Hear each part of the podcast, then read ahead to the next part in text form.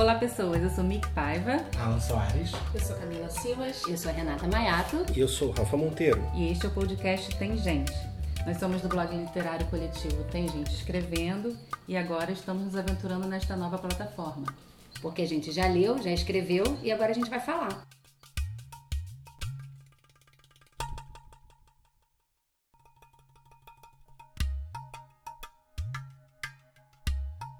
Curte nosso bate-papo literário, seja nosso padrinho e ajude a gente a escrever mais uma página dessa história. Para saber mais, acesse padrim.com barra podcast tem gente. Com dois T's, pessoas.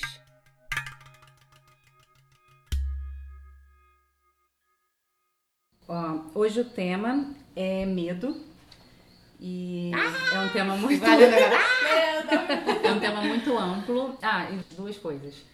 Primeiro, vocês perceberam que na apresentação temos elenco fixo novo. Alan, que, Nosso que brilhou muito, que brilhou muito no tema dinheiro. Fez a gente ganhar muito dinheiro, Tá todo mentira. mundo rico agora. E aí, agora ele é do nosso elenco fixo, a gente tá muito feliz. Seja bem-vindo. Muito obrigado. A gente espera que você seja assim, um toque de Midas aqui pro grupo. Sim, por favor. Precisamos todos.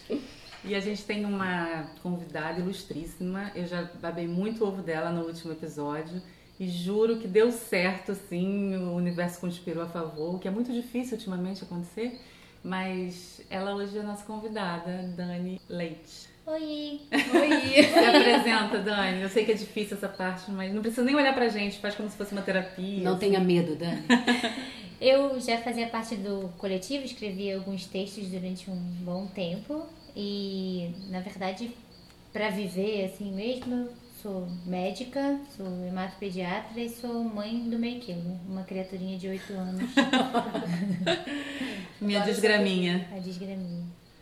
Foi inclusive o texto da Dani que eu li no, no episódio passado, sobre É, insônia. Sobre insônia. Esta, aqui está a autora, maravilhosa. Ah, então a gente vai falar sobre medo, a gente vai, vai falar sobre medo, terror, em alguns momentos talvez, e o medo, né? Sentimento. Que a gente tem na vida. Primeiro, o interessante é descobrir que o medo fez os mitos surgirem. Porque o medo do desconhecido fez com que as pessoas precisassem buscar explicações para não ficar tão aterrorizada com as coisas, sabe? Então, o mito nasceu do medo. Tipo, pô, mas tá chovendo, que coisa estranha, o que, que é isso? Aí eles tiveram que inventar uma mitologia para isso, sabe? E tanto o folclore quanto a mitologia. Aí no século XVIII começou o estilo gótico, que tem umas narrativas bem pelo viés do terror mesmo, que dá medo. É, Pessoal do cemitério? isso, essa galera que ia escrever no cemitério, que morria cedo também. Eles escreviam muito sobre sobrenatural. A gente lembra, né? Estudar literatura no, no colégio, romantismo, segunda geração, essas coisas, né? De sobrenatural, o cara que era apaixonado por uma mulher e depois descobria que a mulher era um, um corpo, um Aham. defunto, sabe? Leva cadáver. Tipo Tipo isso, de. E aí no século XIX são os primeiros clássicos do terror que Frankenstein, O que, é de, primeiro livro de ficção científica, né? Que é de 1816, escrito por uma mulher. Mary Shelley. E 1897, o Drácula, de Bram Stoker. São os primeiros clássicos de terror da, do mundo ocidental, pelo menos, né? No Brasil, no século XIX, a gente tem Álvares de Azevedo, aquele Noite na Taverna, e José de Alencar, apesar de eu ter falado que ele era chato na última, É. no último episódio como indianista, mas ele, ele escreveu contos de terror também, o que é muito interessante, porque não combina nada com o que a gente aprendeu na escola dele. Não conhecia nenhum conto de terror dele. É, eu podia ter trazido, dessa- não trouxe, mas- Dessa, fa- dessa faceta. Pois é. Talvez a gente lendo achei ele um pouquinho menos chato, né? Não é? Escrevendo Ah, mas eu terror. gostei de Senhora, gente. Sorry.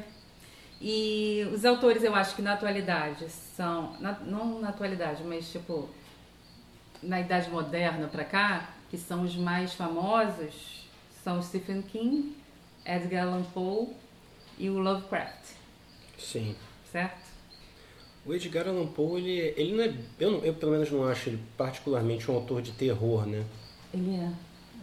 Engraçado. Até trouxe o Corvo, que eu queria É, que isso alguém lesse. Pois é, o Corvo, o Corvo é um classicão, mas eu, assim, eu não me, não me senti impactado no Ah, sentido... mas é porque a gente leu hoje um, um terror do século XIX. Por isso.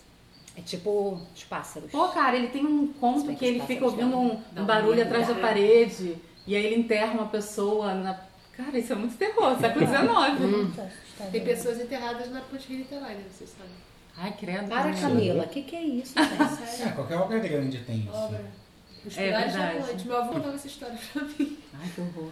Vocês não Podemos viram passando lá, não? Não, é. Uma, um Os esqueletinho. fantasminhas lá, habitando ali perto. né? Nunca passaram por lá de noite, assim? Não viram ninguém remando perto do, do Né? Normal, da ponte?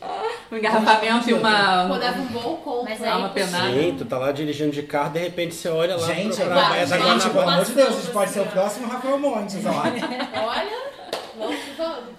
E eu não vou falar sobre eles, apesar de ter trazido um, um desses contos que eu queria que alguns de vocês lessem.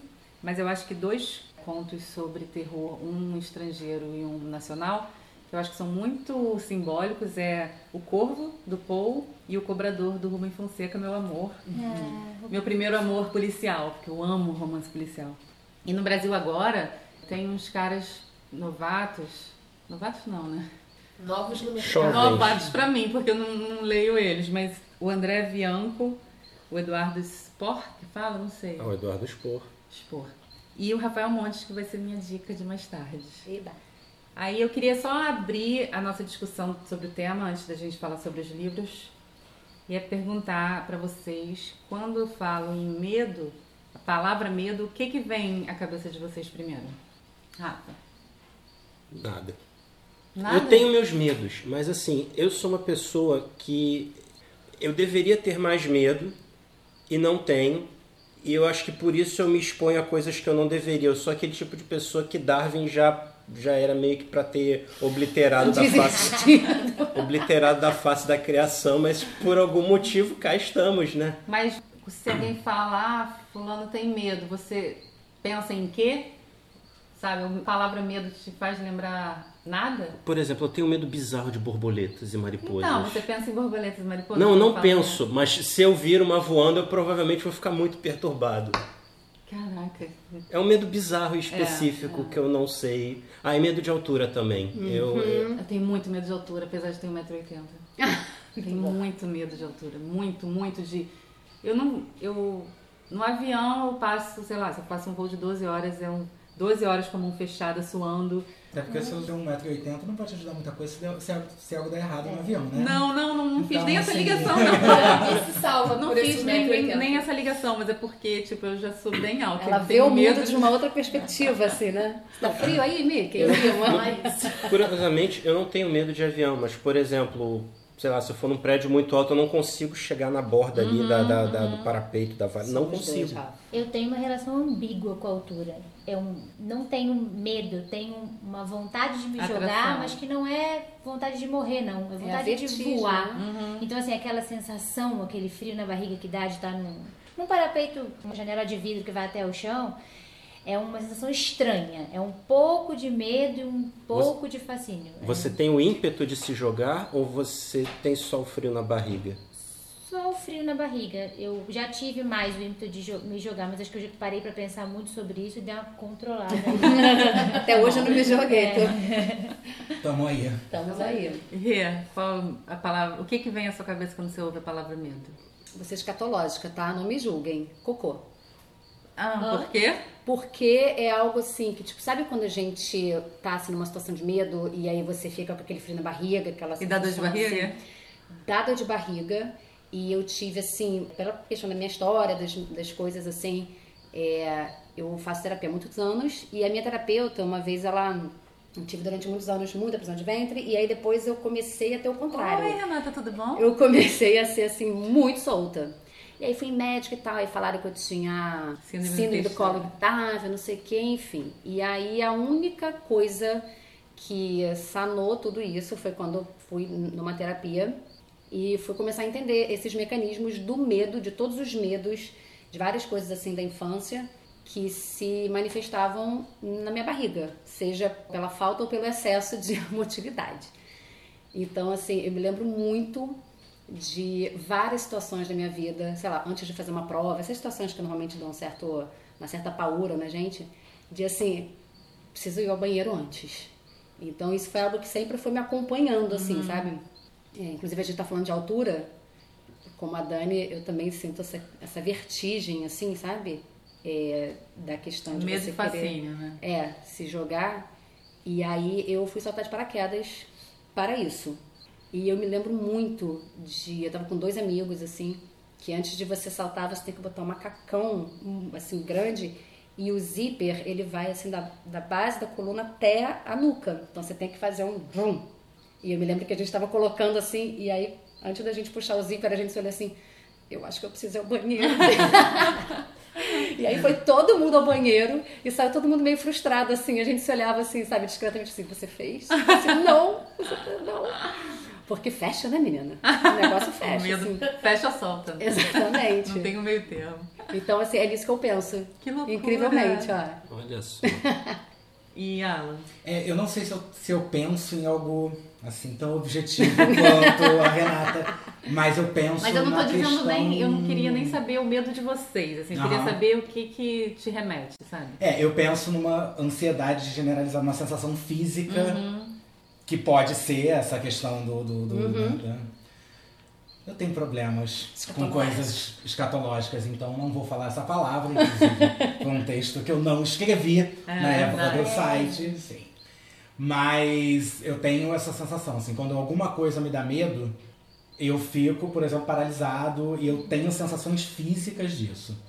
Acho que o medo me remete a esse tipo de coisa. Sensações É mais, físicas. é mais sensorial quando É. você... Teu sensações corpo trava. físicas que, que são completamente desconhecidas pra mim, que são completamente incomuns. Então não é uma coisa assim que eu tenha conhecimento, que aconteça no dia a dia, não. Entendi. Dani, além de altura, você tem. Você pensa em alguma coisa, assim? Então, na verdade, eu tenho uma sensação parecida com a dela. Eu fico muito paralisada nas coisas é, quando, eu, quando eu tenho medo. Mas eu tenho muito poucos medos concretos, né? Não vou dizer pra você que eu nunca tive medo de andar na rua, de ser assaltada, Não, é, mas de ser isso é violentada, blá, blá, blá, a metrópole. Mas eu tenho muito poucos medos concretos, objetivos, né? Não tenho medo de altura, não tenho medo de água, de me afogar, nada. Muito pelo contrário, eu até sou até Sim. meio adolescente, né? O acaso vai me proteger enquanto eu andar distraído. eu sou o ser humano distraído. Mas eu tenho medo de coisas que tem a ver com a minha infância, com a forma como eu fui criada. Eu tenho muito medo de não ser o que as pessoas esperam, tenho muito medo de não fazer as coisas da forma correta como eu, como eu gostaria. Então, muitas vezes eu me sinto presa por esses medos que eu, que eu tenho, que são muito pouco concretos. Aham, voláteis quase, né?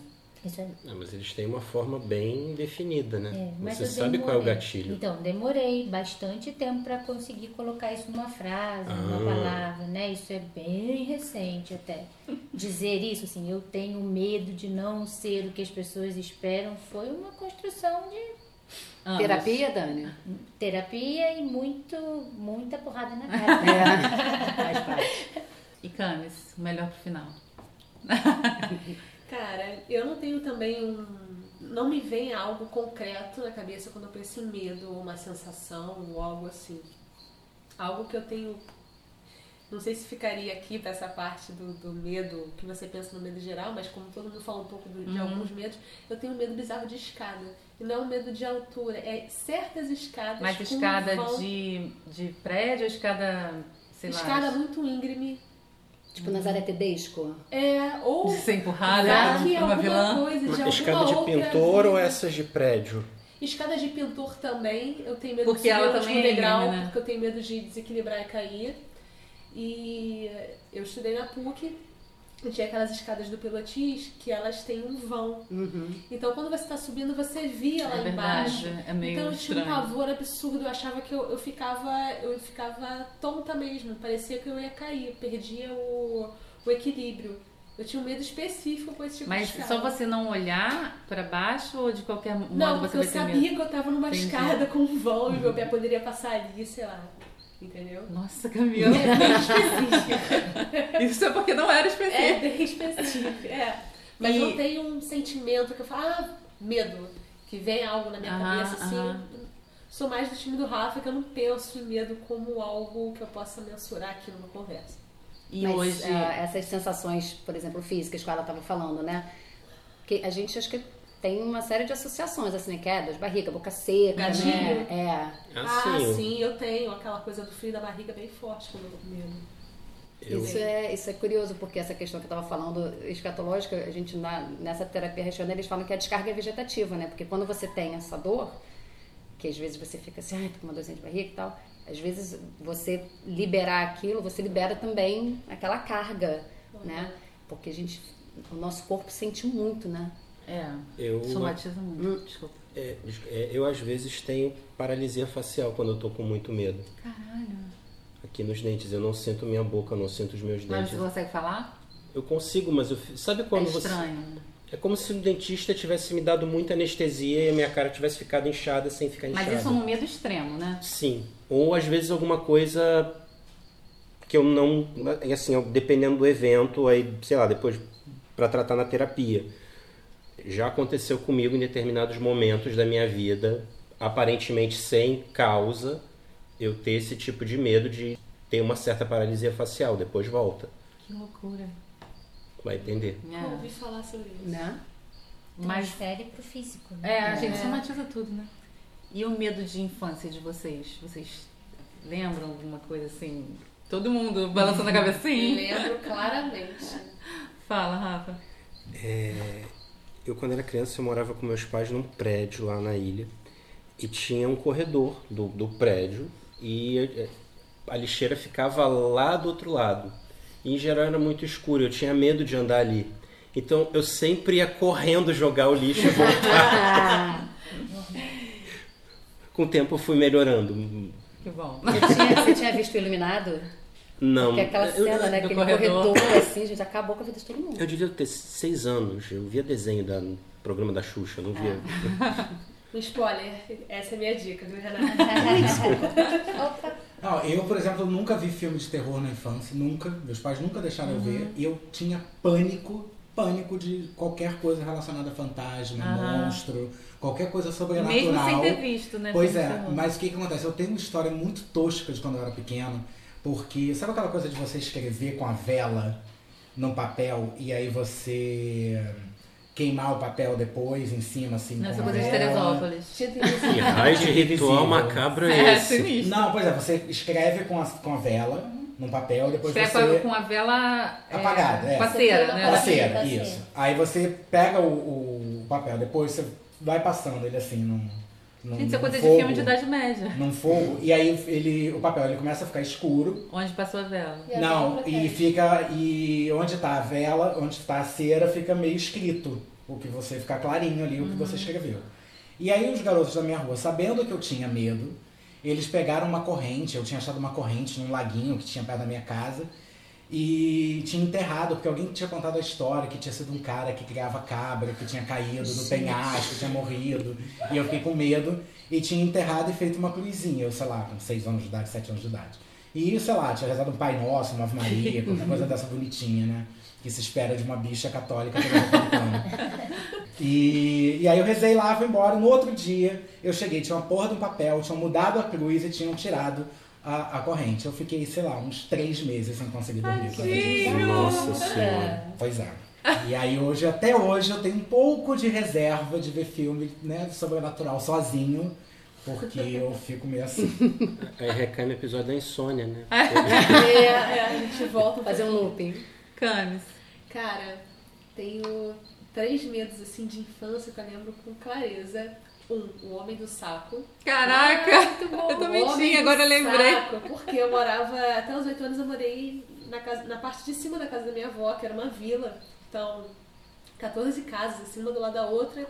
E no fim da vila tinha um corredor também bem comprido Olha aí. que dava pra, pra rua, né? E aí minha avó não queria que a gente saísse, era, um- era um- uma gradezinha baixa que a gente parasse, até porque era uma rua mega movimentada, com muito carro, passa ônibus, sempre tinha acidente naquela rua. tinha cruzamento ali, que sempre tinha batida no fim de semana por excesso de velocidade. Então minha avó não queria que a gente saísse pela rua, porque, né? Enfim, né? Rio de Uhum. E aí ela ficava pra gente assim, olha, vocês, cuidado com o homem do saco, porque se vocês forem Hum. Pedagogia dos anos sozinhos, 80. Pedagogia dos anos 80. O homem no saco vai pegar vocês. E tinha, sempre tinha catador passando pela rua com aquele saco. Uhum. Não. Então, cara, não era um, um fantasma que a gente não veria. Vocês viam, era gente alegoria, né? o homem do saco, sabe? Passava o, o rapaz lá com, com aquele saco enorme, cheio de coisa, né, de, de reciclado. E aí, quando a gente tava brincando na vila, se a gente avistasse alguém que se assemelhasse com o saco, a gente largava era tudo. E sua avó ficava tranquilíssima. Belíssima, maravilhosa. E a gente morria de medo do sabe. E assim, eu dormia com o inimigo, né, gente? Porque eu tinha os dois maiores brinquedos amaldiçoados dos anos 80, que eram o Fofão Ah, faca dentro do fofão. e a Xuxa, a Xuxa grandona, com a perna mole. Mas eu lembro que tinha essa, esse folclore, mas o que, que era da É Xuxa? porque, na verdade, acho que era a mesma questão do Fofão. Porque Tinha alguma a- coisa dentro dela? É, depois Não, porque de, eu abri. Depois de mais velha, que eu, eu, eu li sobre isso, parece que era um encaixe do pescoço que tinha o formato de um punhal, sabe? Tinha mesmo? Tinha mesmo. Mas de plástico. De plástico, era um encaixe, sabe? Aham. Mas aí é, Parecia um pessoas- cabo de punhal, é isso? Não, parecia um punhalzinho Uma mesmo, lâmina? uma lâmina. Olha. Mas E eu aí- acho que essa lenda deve ter rolado de maneiras diferentes, porque o que chegou pra mim é porque ela virava, tipo, demônio no meio da noite e ia, Matava ia as matar as criancinhas. É tipo Tranquei a loura do banheiro? armário. É, eu não lembro, tá? Eu lembro que eu tinha aquela Xuxa compridona e tinha um fofão e eu morri dos dois. Ai, gente, o bom de ser pobre é que eu não tinha nenhum desses brinquedos, Né? aí eu não tive esses problemas. Caraca, menina, eu morria de medo, mas estavam lá, entendeu? Às vezes eu brincava, de noite eu olhava assim, será que eles vão me atacar? será que eles vão me atacar? E batia aquela luz estranha no quarto. Ah, e aí? Aquela luz de noite, assim, porque né, era vila, então aquela luz da iluminação da vila mesmo entrava forte, né? E iluminava o quarto, então formava aquelas sombras bizarras. Ah, eu fiquei, que a medo. Xuxa levanta é hoje. é hoje que eu não duro uma, um- um- uma noite aqui dentro. É hoje que vai ser decidido esse negócio. Tu não tinha nem pra onde fugir, porque o homem do saco tava te esperando lá de fora. Tava muito ferrada na minha vida, cara. Muito ferrada. E Dani? Eu tinha medo de escuro mesmo. Eu também. me lembro claramente, assim, que minha mãe não queria que a gente deixasse a luz do corredor acesa, porque ela eh, insistia naquela coisa da lógica, né? De, mas minha filha, o que tem no escuro tem no claro, isso é uma bobagem. Ela não Psicóloga, permitia, é, não permitia que a gente deixasse a luz do corredor acesa, nem nada disso. E aí, assim, eu me lembro, claro, né? O clássico de criança, que é acordar no meio da noite e querer ir ao banheiro e não querer botar o pé no chão, porque Caraca, vai eu- sair coisas de debaixo da cama. Então eu pulava de cima da cama para uma distância maior para poder achar. Você, ach- você achava que o monstro não ia É, pegar? não ia conseguir me alcançar com a mão. É um tentáculo de curto. isso, é. E, e assim, às vezes eu me lembro que meus pais não deixavam eu dormir com eles na cama e tal. Mas eu, mais do que uma vez, me lembro de passar um frio terrível à noite, porque eu ia pro quarto deles. E aí eu deitava atravessada no pé da cama deles, pra eles não me verem, não me botarem pra fora. E aí passar muito frio, porque assim, eu Nossa. né, Não não, não tinha tinha como me coberta. cobrir, porque se eu me cobrisse, eles iam Perceber perceber que eu presença. Alguma coisa no pé ali, deles, é. assim. E depois eu me lembro que eu. é, quando, a minha irmã é mais sete anos mais velha do que eu, e depois eu, ela sempre dormiu no mesmo quarto que eu, né? Então depois de um tempo eu comecei a encarar ela como um, protetora. um- alguém que poderia me, me proteger. Quando ela começou a assumir essa função mesmo, né? de- Aham. De, efetivamente substituir a minha mãe em, em coisas de cuidados comigo e tudo. E aí depois eu parei de ir pro quarto dos meus pais. Passou a mas- dormir no pé da cama da sua é, irmã. mais ou menos isso, esticar o bracinho pra encostar Coloca a nela. mim, eu se eu falava muito encostasse nela, eu achava que nenhum monstro ia me pegar, mas Muito era bom. meu irmão tinha medo do escuro também, a gente dividia o mesmo quarto. E inúmeras vezes meu irmão parava na minha cama, assim, Mila, Mila, eu eu não consigo dormir, sabe? E aí até hoje ele zoa, me zoa, porque em algum momento, teve uma vez que eu falei assim, Rodrigo, vira pro outro lado e dorme. Falei algo assim, tava meio que dormindo, ele guardou isso. Ah, se magoou. Ele, porque quando eu era pequena, Levou pra terapia ele, né? Aquela vez, assim, eu, ele, eu senti o peso dele, ele tava assim, ele é 4 anos mais novo que eu, né? Então, você tinha 10, ele tinha 6, enfim. Aí eu acordava com ele aqui, Ai, sabe? Parecia uma mochilinha. Ô, Rodrigo, o que que houve? Ele, ai, tava com medo, com o escuro, não sei o quê. Aí eu, um, um dia eu falei, ai, vira pro lado e dorme. Cara, Me levou isso com ele até hoje. até hoje. Magoou o menino. Que rancor, gente. Eu tinha muito Tadinho. medo de escuro também, muito medo. E eu, é, eu tinha uma. Ai, cara, eu lembrei disso hoje, não podia deixar de falar. Eu tinha um pesadelo recorrente. Até os meus cinco anos eu morei em São João de Meriti. E era uma casa no mesmo terreno da minha avó. A casa da minha avó era enorme e tal, e a nossa era super pequena, era um quarto só. Então, coitados dos meus pais, né? Como eles trepavam. Tinha. é, minha irmã dormia no meio, eu dormia numa caminha no, no, no chão. E aí a gente só se mudou de lá pra ir pra Santa Teresa e tal. E a gente foi pro apartamento, a gente teve nosso quarto, que era nosso sonho e tal. Mas, cara, eu lembro de eu sempre ter o pesadelo e o começo do pesadelo e eu pedia pra dormir com- na cama de cima, com a minha mãe, que meu, meu pai chegava de manhã, coitado, do trabalho. Mas aí eu sempre pedia. E a minha insônia, a cura da minha insônia é minha mãe, Renata. Olha. Porque toda vez, acho que até hoje, se eu tô com insônia, eu deito com minha mãe eu durmo. E aí eu dormia com minha mãe, só que eu, eu acordava e eu sonhava que eu tava sendo sequestrada. Morando em São João de Meriti, gente, a pessoa não tinha nenhum fofão, nenhuma xuxa. Achava que ia ser sequestrada. Era o homem do sábado. Tinha um na rua, No inclusive. fim do corredor? E aí eu sonhava que eu estava sendo sequestrada. Não, não era sequestrada a palavra, porque eu acho que com quatro anos eu não sabia nem essa palavra. Roubada. Não, tipo, é, me roubaram da minha mãe e tal. É muito terapeuta isso, né? E aí eu lembro que eu acordava e abria o olho e via, é, acordava na real mesmo, e via o alto da, do guarda-roupa do quarto. E como a casa era muito pequena, minha mãe entulhava uma porção de coisa em cima do guarda-roupa, sabe? Aí eu via aquela bagunça toda, eu, ah, tô- posso dormir de novo. E era sempre, gente, sempre. E foi tanto, tão sempre, tão frequente, que eu lembro disso perfeitamente até hoje. Eu lembro das coisas que tinham em cima do, do armário, que me tranquilizavam, sabe? E quando a gente se mudou para Santa Teresa, o apartamento era...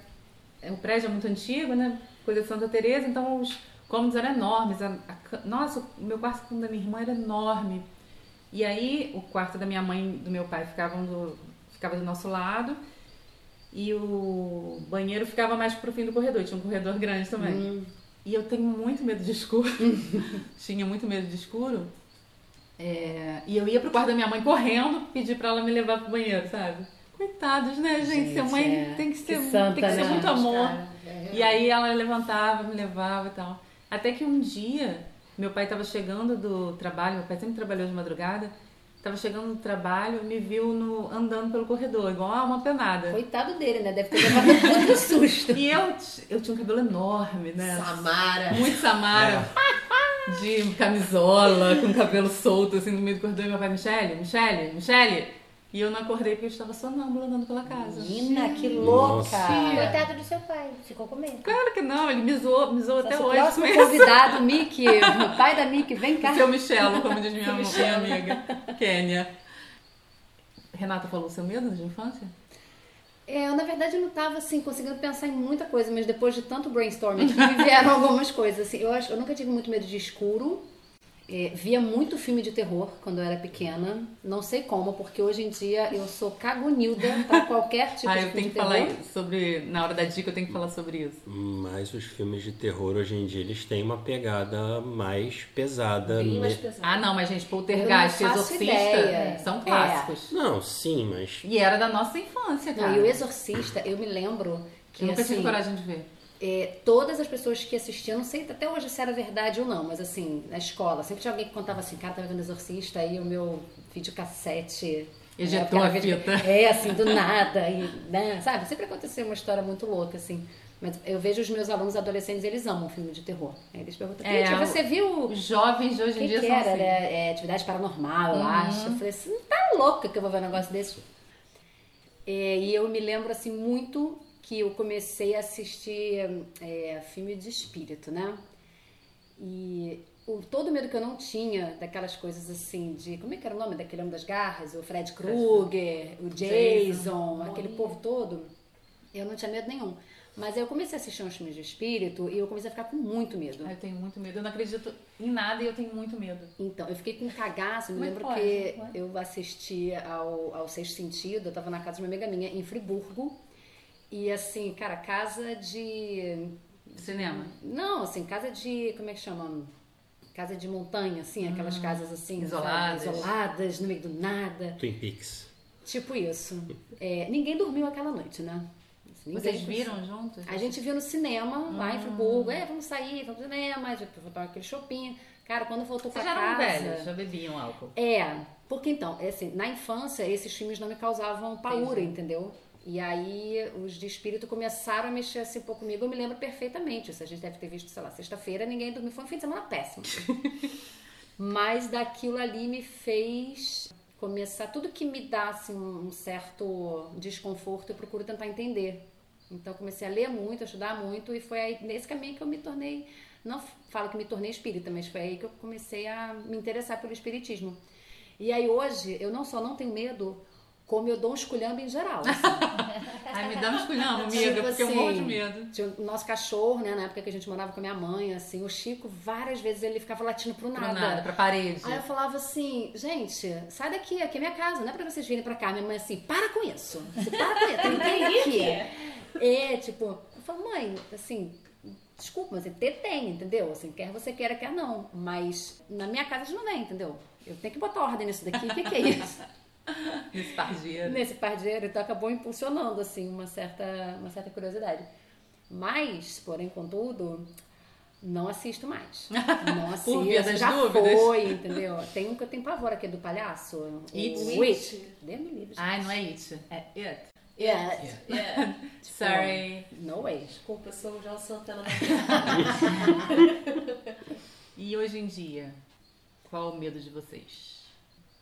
Ai, gente, Brasil 2018, a gente pode fazer um episódio só 2019 vai ser pior, inclusive. Sim, sim. Não, mas vamos evitar falar É, disso. até porque No- iam ser 20 programas É. pra gente falar. Eu acho que hoje, hoje eu tenho muito medo do futuro, que é um medo que eu nunca tive.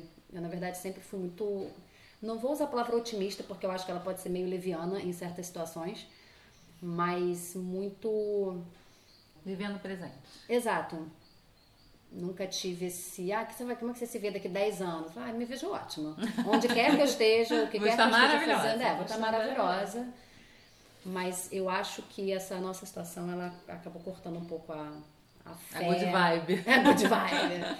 Acho que cortou um pouco da fé da gente, assim, num, num futuro, sabe? Bem clichê dizer isso, mas eu hoje tenho bastante medo. De um futuro, e é um medo concreto, né? É, eu, na verdade, eu acho que esse momento que a gente não está sendo bastante claro né, na gravação, porque né, a gente pode se encontrar eventualmente num porão do DOPS. Mas. Camarada, se você estiver ouvindo isso, vamos, vamos combinar um sinal. Mas eu acho que essa foi uma das cerejas de um dos medos que eu já estou vivendo há já algum tempo. Eu acho que todos nós, um- uns mais, outros menos, estamos vivendo no modo automático. É. Eu acho que a gente está acordando de manhã, está pegando o celular, está lendo as mesmas notícias todos os dias, está comendo as mesmas coisas no café da manhã, está saindo para trabalhar no mesmo horário, está voltando para casa, está assistindo as mesmas coisas na televisão e está fazendo isso todos os dias. A gente entrou no modo automático e a gente não está conseguindo sair dele. É a benção de São Darwin. E cada vez mais a gente está sendo é, exposto a outras, outros tipos de comportamento. Por exemplo, uma coisa que me incomoda muito é o Barra da Tijuca Way of Life, né? Essa coisa do você morar dentro do condomínio, o condomínio Vivendo ter tudo. bolha dentro que da não sei bolha, o quê. Então, a gente está cada vez mais vendendo isso. Isso está sendo vendido para outros bairros no Rio de Janeiro, porque agora na Zona Norte você também Fecha tem rua. coisa assim Aham. Entendeu? E cada vez mais isso está sendo vendido como normal. E não dá para dissociar essa questão urbanística de uma vitória presidencial, por exemplo. É. Então, hoje o meu medo é a forma que nós estamos vivendo. A gente brincou na hora que a Camila e eu brincamos aqui na hora que a gente entrou sobre a escolha das flores do condomínio, Foi. né? Que assim, nossa, colocar pendurar orquídea na árvore é muito é muito zona sul. Nossa, aqui todas E a gente assim. brincou, e aí a gente brincou, ah, no Meyer não ia ter isso, encantado não ia nem ter, nem ter planta. Mas tudo isso tem sentido quando a gente pensa no, no- no tipo de projeto político que estão Claro. querendo fazer com o nosso país, sabe? Uhum. E isso me dá medo hoje, mais do que espírito. Mais do tem. que a menina do exorcista. A gente tem um vampiro atualmente na presidência, né? Pior do que isso, vai ficar. Vai ficar, vai ficar. É, a, foi a grande lição dessas eleições é que tudo pode piorar muito, sempre, né? Uhum. Que a gente já tá, eu tô com saudade do Aécio. Mas enfim, não era pra gente falar sobre política. Não, eu, na verdade, vou dizer que eu comecei a ficar é, com medo das pessoas. Eu sei que eu, eu sou. A minha lista de privilégios ela desenrola daqui até Sim. lá embaixo no térreo, assim, de maneira inacreditável. Então eu consigo viver numa bolha desses meus privilégios aí sem ser atingida muito diretamente por, por muito pouca coisa. Mas eu comecei a me assustar, claro, né, com essas perspectivas de futuro, sim, mas também muito me assustar de olhar para o lado e perceber que eu não conhecia de verdade Puta, Nossa, as pessoas que estavam me cercando, a forma como elas pensam, como elas en- enxergam o mundo. E eu tenho. Eu fiquei com medo das pessoas. Isso é uma loucura, porque eu tô falando, Você eu sou capaz pessoas, né? de viver na bolha, né? Eu gosto muito da minha vida, minha vida é maravilhosa, eu adoro o que eu faço, meu trabalho, tá tudo bem. Mas aí, de repente, você se dá conta de que as coisas assustadoras, elas estão muito próximas de mim, pessoas que, que eu considero, sei lá, é, foi, foi, Foi difícil. Foi difícil, está Estamos sendo juntos, né? difícil, eu acho. Não é só medo do que vem, tô com medo de quem... Do que aconteceu já. né? Ah, Medo nossa. dos esqueletos que saíram dos armários, isso né? Sim, quebrou encanto com, com muita gente, né? Acho É. que a gente tinha também uma forma meio que idealizada de enca- encarar o outro. E essa coisa da gente não discutir certos assuntos, não debater sobre certas coisas, aí isso não se discute. É, eu já falei que isso Nossa, levou é a gente a a da nossa cultura, né? E eu acho que a gente tem que parar com essa história de não discutir certos assuntos. O política não se discute, porque Não, acaba imagina. que cria abismos, sabe? Acho que quanto mais a gente falar e trocar ideia e trocar vivências, as coisas vão melhorar. E é- esse medo impede uma conversa franca com as pessoas. Uhum. Até com quem discorda da gente, sabe? É, mas também acho que ultimamente quem discorda Sim. não tá conseguindo diálogo porque. Não é nem quem discorda, a gente também não tá Tá muito conseguindo, louco. porque a gente também tá com medo. Não, mas eu não tô dizendo que a culpa é só de um lado. Eu acho que não há diálogo entre quem discorda porque tá tudo muito louco e suspenso, sabe? Eu falo que eu odeio gente, mas eu adoro gente também. E eu adoro conversar com pessoas na rua. Sei lá, eu vou pegar um Uber e eu vou conversar com um cara. Eu eu vou na padaria e vou conversar com um cara. Converso com, sabe, com pessoas com quem a gente lida no dia a dia. E eu não tenho mais coragem de fazer isso. Nossa, Porque as isso também. pessoas, eu tenho medo das pessoas começarem a falar de política. E eu começar a ficar desesperada, porque eu não- eu não sou vira-voto, sabe? Eu não sou aquela pessoa que vai calmamente falar com a outra. Eu tenho vontade de mandar tomar no cu. então fica difícil, né? É, fica. Mas eu acho que é, esse episódio todo, tudo que aconteceu né, na, na eleição, denunciou o grande abismo que existe entre nós. Nós como sociedade mesmo, nós como, como pretensões de sociedade. Qual é a sociedade que você quer? Que qual o Brasil que você quer? Não. É, vira sua tela no horizontal, mas qual é o Brasil que você quer? É o que, que você quer para as pessoas, para sua família, para você? O que é de valor para você, sabe? E, e esse abismo na nossa cara é muito É gritante, assustador, né? é assustador. A gente nunca É o corredor, né? É, a o corredor, do da corredor. ilha do governador. né?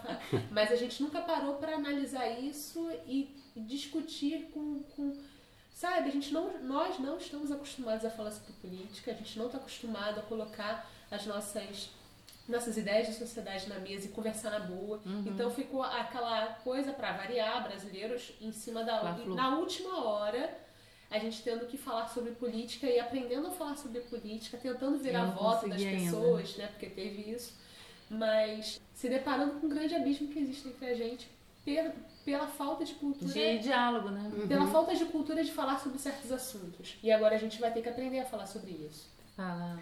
E eu acho que isso, eu penso, na verdade, que isso tem muito mais a ver com, com o que você falou mesmo, da, da questão da sociedade, sobre os rumos que a sociedade já vem tomando há muito tempo, do que com a figura do presidente eleito Ah, em si. sim, sim. Porque ele é só um Ele é só cara que encampa determinados valores errados Sim, sim. do nosso ponto de vista, Aham. que valores não Ele são é só errados em absoluto. personificação, né? Ele só encampa aquilo ali e é- algumas pessoas seguem. É, ele é A ponta do iceberg. O problema são os fãs. Entendeu? Jesus. Não, Jesus o problema é da não são os, o problema não são os fãs. Eles não são fãs. Ele, ele é só um cara que representa isso. Que tem esse discurso já há muito tempo. O problema é que esses valores, eles já existem na sociedade há muito Sim. tempo. Esses valores são os valores originais da sociedade há muitos anos. Há muitos anos. E que agora eles estão saindo do armário. Entendeu? Isso é a regra. Isso é o normal. Entendeu? A gente que luta contra isso é que tá errado. Entendeu? A gente que é o diferente. A gente que é o diferentão, exatamente. Camila, Medo hoje. hoje. Hoje eu tenho medo de não, não conseguir amparar minha família caso ela precise. Acho que esse é o maior medo que eu já tive sempre na minha vida. A gente tá até conversando isso no metrô. É o meu maior medo. De não, não poder ser esse amparo, entendeu? De poder amparar tanto quanto a minha família já me amparou. E um grande medo do futuro que eu tenho é de ficar senil. Senil. Porque eu tive um avô que morreu de Alzheimer E você acompanhou? E, eu, e, e é é uma tendência familiar muito grande, porque ele teve irmãos e irmãs, eram, ao todo, né, junto com ele eram 12 irmãos. Então teve vários irmãos e irmãs que morreram com Alzheimer. Eu tenho medo da minha mãe ficar senil, eu tenho medo Eu tenho um de ficar também. senil. Então, um grande medo que eu tenho é esse, ficar senil. Como as pessoas senis da sua família são tratadas? Olha, meu avô foi super bem tratado, só que teve uma, uma questão que ele se envolveu com uma mulher no fim da vida dele, casou com essa mulher e depois a, a senilidade dele, e- assim, foi descoberto que ele tinha Alzheimer mesmo depois que ele já estava envolvido com essa mulher. E daí ele não teve o cuidado necessário. Não, teve cuidado, tá? Mas ele foi se afastando um pouco da nossa família, entendeu? Foi Porque eu fiz essa pergunta, porque assim, eu tive essa vivência pessoal, né? Minha avó Aham. e tal. E a gente sabe que a gente adoece todo mundo junto, mas é porque eu perdi esse medo quando eu parei pra olhar e me lembrar de como a minha avó foi muito amada nessa época. Eu pensei, se eu ficar maluca nessa família, tá de boa, sacou? Porque acho que se, eu- é. se me tratarem como eu tratei a minha avó, então estamos Aham. aí, né? Acho que- Não, os irmãos do meu avô que ficaram senis é porque tem gente muito espalhada, gente em Minas, então eu não tive contato direto com essas pessoas. Acho que ninguém foi destratado por, por ser senil, não. Mas eu tenho realmente medo de ficar senil, ponto, sabe? Porque eu, eu vi o meu avô, que era um cara muito forte, que era um cara que, de decisão, um cara que conseguiu muita coisa na vida, que cresceu muito na vida, é, aquela coisa do self-made man, sabe? Ele foi esse cara é, se perder ali. É, sabia que era meu avô, mas a personalidade É, dele não era mais ele também, né? E isso é muito assustador, cara. Isso é muito assustador. Mesmo, assim, embora a gente saiba que vai ter gente que, que cuide bem da gente, isso é assustador do ponto de vista do que você conhece da pessoa e você deixa, passa de conhecer. Engraçado que ele trocava o nome da minha mãe, ele não, às vezes não me chamava pelo nome, mas ele sempre falava que eu era a neta dele. entendeu? Então, de mim ele não esqueceu, assim. É. Era uma coisa muito louca isso. Só que é um medo, porque você vê a personalidade da pessoa se esfarelar na sua. Se esfarelar, a palavra é essa. A pessoa vai se esfarelando. Ela vai perdendo as pistas de quem ela é, sabe? E aí depois ele teve. Ele passou mal e tal. Acho que até por conta ele tinha diabetes, tinha problema cardíaco.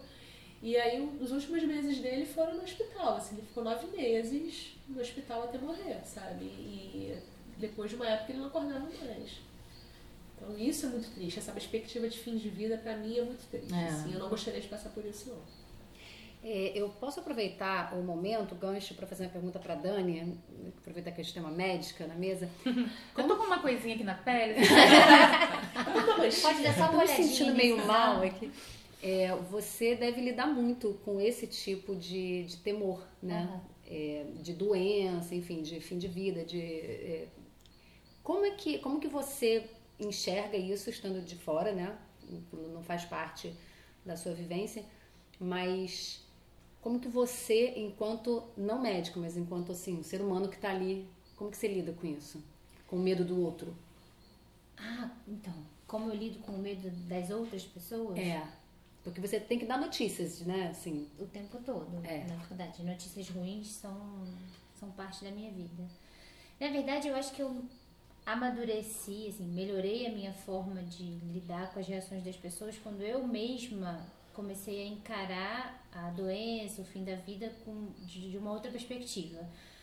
Eu não tenho medo de morrer, eu não tenho medo de adoecer. eu transferi esse medo dessas coisas para coisas mais concretas. Assim, eu tenho medo de dar trabalho para minha família desde não terem dinheiro para cuidar de mim. Então, eu comecei a guardar dinheiro, pagar um seguro, fazer um plano de previdência privada. Assim, eu curei isso daí. É, Através de coisas práticas. é, de coisas objetivas. Mas eu não tenho medo da morte, do adoecimento, por duas coisas. Uma, porque eu compartilho da sua fé, Uhum. né? Porque eu, assim, acreditar que tudo tem um propósito, Sim. que todas as coisas fazem parte de um processo evolutivo, me ajudou muito a lidar com isso também. Que é uma passagem, né? É. E a outra coisa foi quando eu efetivamente comecei a estudar ah, sobre cuidados paliativos, fim de vida, e comecei a entender que a morte é um dia para ser vivido e que mais importante do que a forma como você vai morrer é a forma como você vai viver. Nossa, perfeito. Então eu passei a encarar esse processo de adoecimento tudo com mais naturalidade. Passei a não querer para minha vida também é, esforços fúteis de fim de vida. é, Tipo? por exemplo, eu acho que em um determinado momento, se você tiver com uma doença muito grave, eu não tô falando de desistir de viver, eu tô falando de entender que, que- não tem porquê você fazer determinados investimentos. Que, Assim, que é preferível você, de repente, ficar menos tempo internado, viver menos, mas ficar mais tempo em casa, sei lá, isso são considerações objetivas, mas que eu prefiro hoje pensar sobre como que eu quero passar a minha vida do que pensar efetivamente em como morrer. E aí o que eu tento fazer, né, quando eu faço comunicações de notícias difíceis, né, como quando a gente está diante de um paciente, efetivamente, né, que foi o que você me, Sim, me sim. perguntou, é tentar fazer com que as pessoas enxerguem Do seu jeito. desse jeito. Entender que a gente não precisa ter medo de falar sobre morte, que na verdade não falar sobre morte talvez seja o que mais faz com que as pessoas se enrolem nisso, se embolem. É, e quando a gente consegue parar para pensar sobre, sobre isso, talvez a gente tenha mais tranquilidade para lidar com esse caminho. Acaba virando um tabu, né? Isso aí. O que não se fala. Eu, te- eu fui apresentada para um baralho uma vez, que é que é um baralho que, na verdade, ele é triste, né? Dá uma depressãozinha na primeira vez que você lida com ele, mas depois você entende como isso é legal e como as pessoas deviam poder conversar sobre isso. Na verdade, ele tem, é um, acho que são 30 cartas, sei lá, que falam coisas bem objetivas do tipo não estar sozinho, confiar no meu médico, não sentir dor, ter independência, não precisar de oxigênio, ter dinheiro, não deixar dívidas para minha família. Sei lá, são milhares de coisas super objetivas e que no final das contas você faz uma dinâmica que é assim: se você tivesse um ano para viver, quais Mas são isso as você suas... faz a dinâmica com os seus. Algumas vezes, mas isso também serve para eu te entregar e você poder fazer isso sozinha. Não, mas eu digo, você faz não com seus pacientes. Não, na verdade, Faz com- objetivamente eu trato de crianças, né? Mas assim, a gente Você faz com os seus residentes. Também, isso, para poder treinar o olhar dos médicos para essa, pra essa visão. E eu vou te dar essas mesmas cartas e você vai selecionar cartas diferentes das minhas a cada momento da sua vida. Porque eu não você já me preciso. explicou esse jogo, só de você me explicar eu já chorei. Porque, Não vou nem olhar. na verdade, você vai assim, com um ano de vida, o que é importante pra você? Não, agora você só tem um mês de vida, você só vai poder me dar 10 cartinhas dessas daí. Então você vai ter que abrir mão de coisas que você considerava importante antes, como ter dinheiro, como ter suas contas em dia. Hum. Tá faltando uma semana pra você morrer. Jura que dinheiro importa? O que que. Assim, hoje, talvez. né? Para! Mas Ela sei está lá, dizendo que sim com a Em que cabeça, momento, né, essas coisas vão deixando de ter importância pra você, mas as suas cartinhas vão ser diferentes das minhas, entendeu? Hum. Pra algumas pessoas é mais importante não sentir dor, pra outras é mais importante não estar sozinho, Pra outras é mais importante estar com a fralda limpa, sei lá. E aí tudo bem. O que importa é que você também não imponha pra ninguém como é que é a Qual é sua valor. visão de mundo, o que que é importante pra você, o que cada um tem É quase pode. uma, uma planilha do Excel dos nossos medos, Isso né? Uhum. O que, que dá tempo de Esse você. baralho deve ser horrível. Ele é um baralho de medos, exatamente. É. Eu tenho um. É um baralho de libertações também. É. Acho que é mais libertações.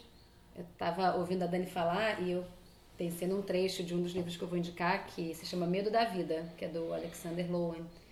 Que ele fala que o colapso ele sempre existe. Ele vai existir em qualquer vivência, não existe nenhuma vivência sem qualquer tipo de colapso. Né? Ele usa a palavra breakdown, assim. Mas que o que causa o temor maior é o medo do colapso. Isso que você falou da morte, né?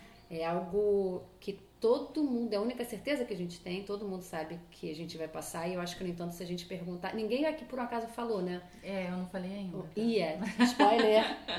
Mas que é isso, eu acho que o medo de uma situação acaba gerando assim, o medo do medo, e aí vai fazendo aquela. uma, uma bola Aquele de loop. neve, né? É.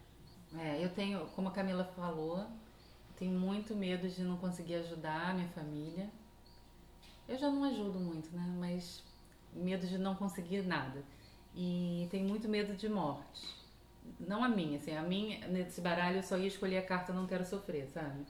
E, eu sempre, e é uma coisa horrível que eu sempre imagino essas mortes por. Asfixia? Não, é um tipo morte por desespero, não, não é essa palavra, mas enfim, tipo morte da pessoa, a pessoa que morre queimada ou afogada. Sofrimentos Traumático. extremos. Ai, meu Sim. Deus, isso me tira assim o ar, só de falar. E, mas a- o medo da morte que eu tenho é de perder pessoas que eu amo. Hum. E isso, na melhor das hipóteses, vai acontecer, porque as pessoas Isso que eu amo são mais velhas que todo. eu. Sim. Né? Sim. É parte da sua vida. Sim, eu sei. Eu, teoricamente, é, teoricamente eu sei disso muito. Racionalmente eu sei disso muito, mas não é uma coisa fácil pra mim. Você tem muito apego às pessoas queridas. Muito, muito, muito. Eu tenho uma amiga que fala: você é muito apegada, você é muito materialista. Eu. Desculpa, eu sou. Mas aí numa sociedade que pega, pega o desapego às vezes de tudo, sabe? Aí a gente se desapega de tudo, sabe o quê? É. A nossa sociedade ela é meio besta, porque a gente nunca tem esse tipo de conversa que a gente está tendo agora sobre o que, que você vai fazer da sua vida quando a sua vida tá. Você sabe que ela tá chegando no fim. A gente nunca pensa, a gente nunca conversa sobre isso. Sempre tem uma série do Netflix para ver, um, um joguinho para comprar, um shopping para você ver, E essa enfim. conversa a gente deixa pra depois sempre. E deixa pra depois, e deixa pra depois, e deixa pra depois. E às vezes, sei lá, você pode se meter numa vida de merda por N escolhas que você em algum momento não pensou que, que eu- meu tempo ele é finito. O que, que eu tô fazendo no meu tempo? Entendeu? Uma hora eu vou cair podre, meu corpo vai parar. Entendeu? Os, os seus pacientes eles não são mais ou menos mortais do que a gente, eles só estão numa situação mais mais ali na frente, mas é, a gente também vai passar por tudo isso. A gente nunca, nunca para para conversar sobre essas coisas. A É, gente e- tá minimamente saudável, a gente não tem que pensar sobre isso. Ah, Agora, uma pessoa que tá passando por um problema, né? Você trabalha com. Você cuida de crianças que estão passando por um câncer. É, com não- doenças graves, né? Potencialmente só. ameaçadoras Não só câncer, vida. crianças que têm doenças graves. Era só até pra contextualizar. porque- Sim, sim. E a gente não para pra pensar nessas coisas porque a gente tá bem aqui vivendo a nossa vida, tendo os nossos hábitos, acordando, vendo as mesmas notícias e se alienando e se hipnotizando.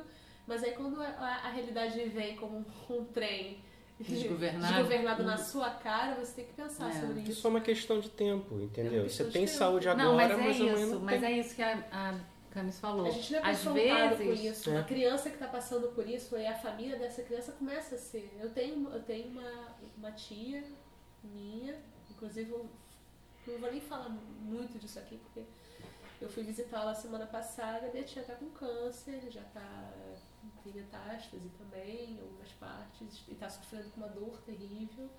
E É isso que dói, né, gente? é, e ela tá para ver um tratamento que é desligar esse nervo para que ela não sinta mais a dor, essa dor que ela tem. E a gente sentar e conversar com uma pessoa que está passando por isso e tentar acalentar uma pessoa que está passando por isso é muito difícil, porque você não tem o que falar.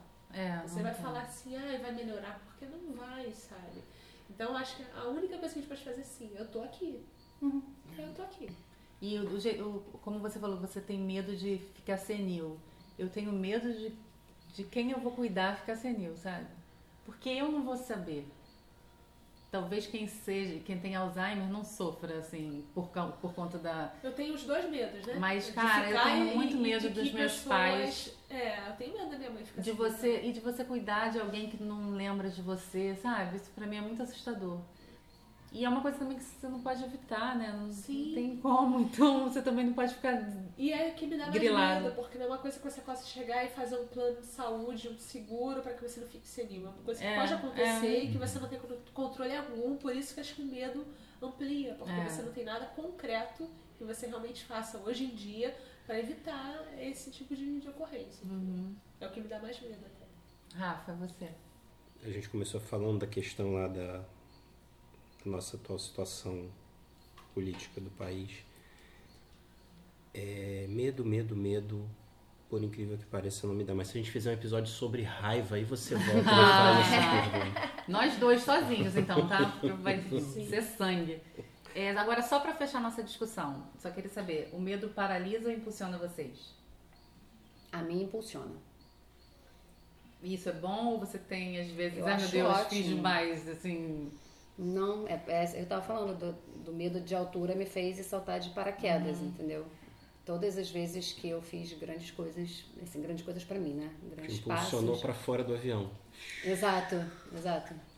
Eu me lembro assim que antes de ir morar na França, na, na semana anterior eu tive um piripaque, eu fui parar no hospital, fizeram todos os exames, eu não, tinha- não tive nada assim, sabe, físico. E a minha terapeuta me olhou e fez assim, uhum, eu, tipo assim, seu corpo está gritando.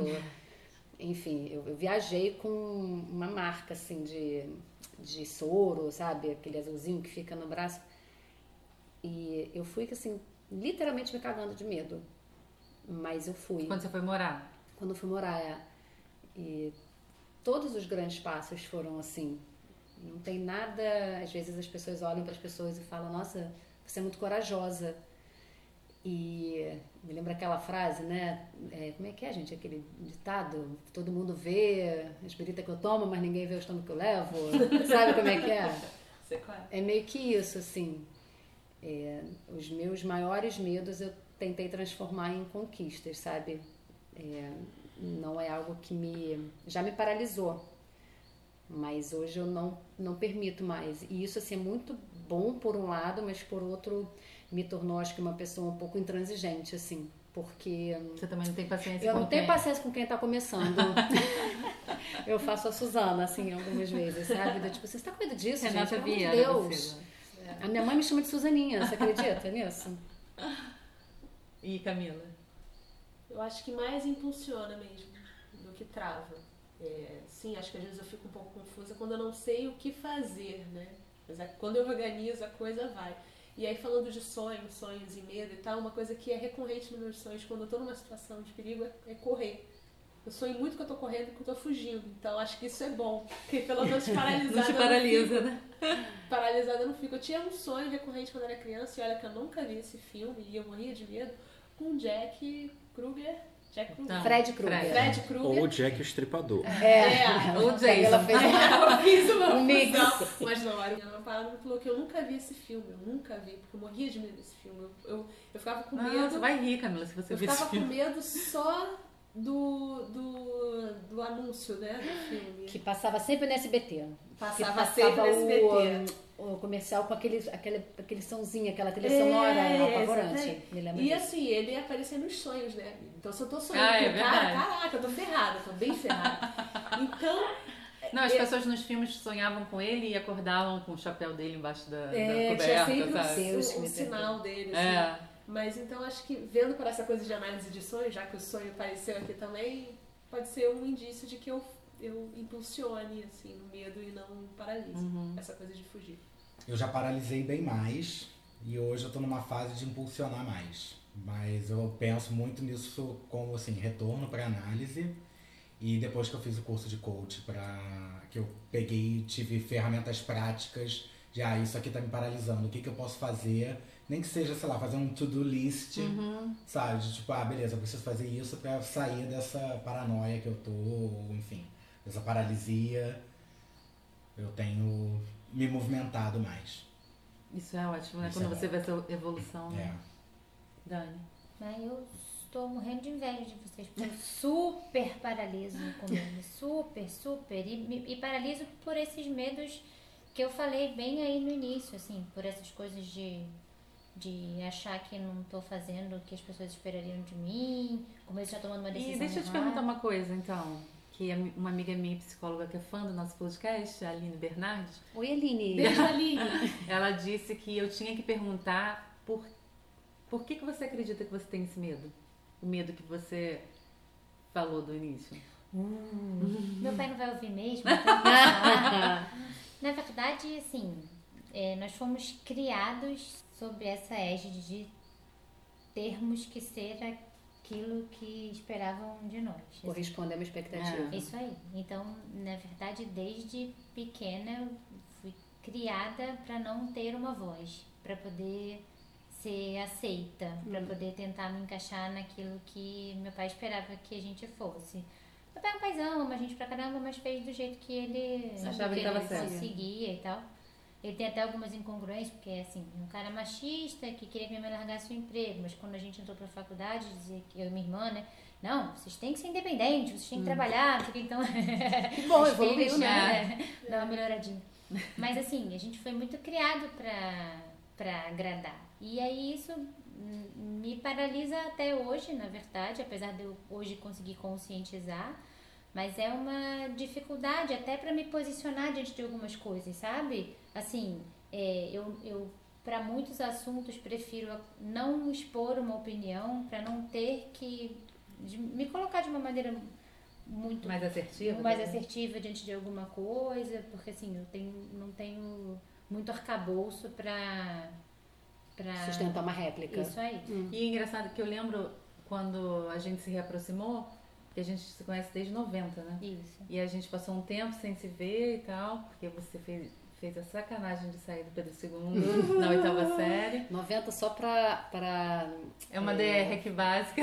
é, assim, pra, 1990 é, pra colocar pros milênios, né? É. 1990, E queridos. quando a gente se reaproximou de verdade, no, no- como a Eriquinha fez a gente se reaproximar, e a Manu era super pequena. Sim. Quantos anos a Manu tinha?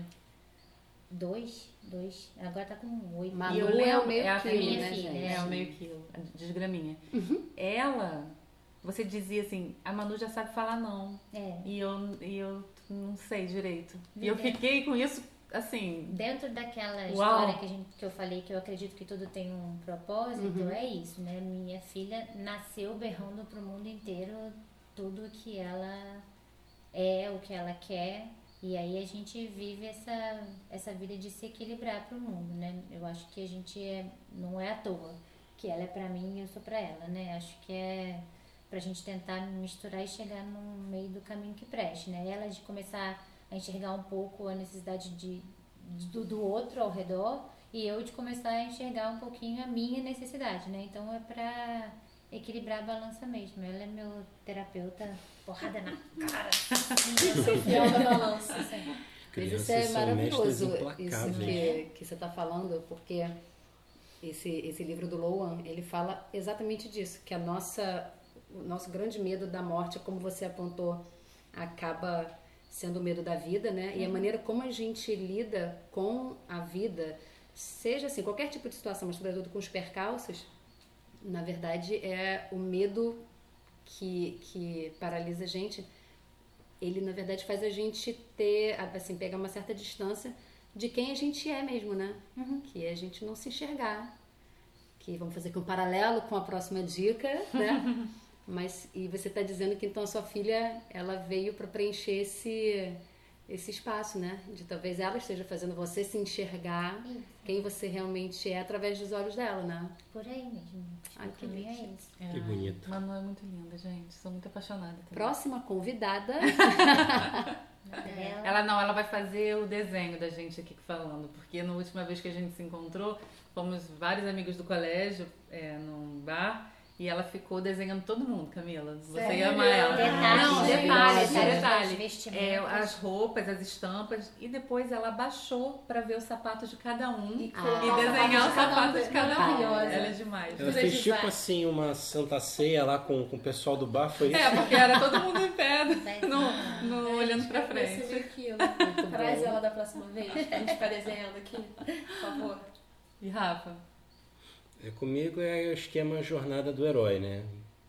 você passa por todos os 12 passos? É, primeiro tem, tem, tem, tem a fuga, aí, aí eu tenho travamento, aí eu não sei o que fazer. Porque assim, a, a questão de, de até eu chegar na etapa de agir, eu tenho que saber o que é pra fazer. E, e- e- tem certas situações que me põem em parafuso. Uhum, é, eu também sou assim. Eu, eu geralmente eu ajo, mas tem situações que eu desmonto e não consigo fazer nada. Mas pensar no que fazer já não é o agir também? Eu tô colocando isso junto, tá? Quando assim, o paralisar é meio que também ficar sem ação, ficar sem saber o que fazer. E talvez o planejar já seja parte da ação, É, sabe? Pô, também. mas Bom, eu fugir também é uma tempão, ação. Eu não faço não, velho. Tá tudo aqui na minha cabeça, né? Eu tô corajosa pra caramba aqui vai. dentro, tá maneiro, mano. Você cumpriu uma parte do processo. Não? É uma forma de agir. Se você não, não pensasse em soluções, aí sim você estaria travada. Sim. Talvez você esteja que passar para outro estágio, que é colocar É, essas soluções eu brinco que eu falo que eu vivo luto antecipatório, né? Porque eu faço. Eu fico ruminando as decisões importantes por um tempo prolongado. Eu também sou assim. Então, para no dia que eu efetivamente tomar a decisão, aí eu já não tenho mais sofrimento. Mas também sofreu pra com ela. caralho antes. Sim. Uma processação, então, né? E vivi, É, e vivi, planejei, tive certeza de que aquilo ia acontecer, mas eu, na hora do vamos ver mesmo, eu já não padeço mais. É, porque você já ruminou aquilo tudo. Isso lá. aí. Entendeu? Mas você agiu dentro de você, não fora. Mas demorou. né? Podia demorar um cadinho menos. né? Não é, né? E alguém quer falar sobre. A Renata super falou, a, a analisada já falou aqui, sobre esse, o, por que vocês acreditam que tem esse- esses medos? Se alguma coisa. Tipo, por exemplo, eu sei que eu tenho medo. Eu tenho medo de réptil em geral.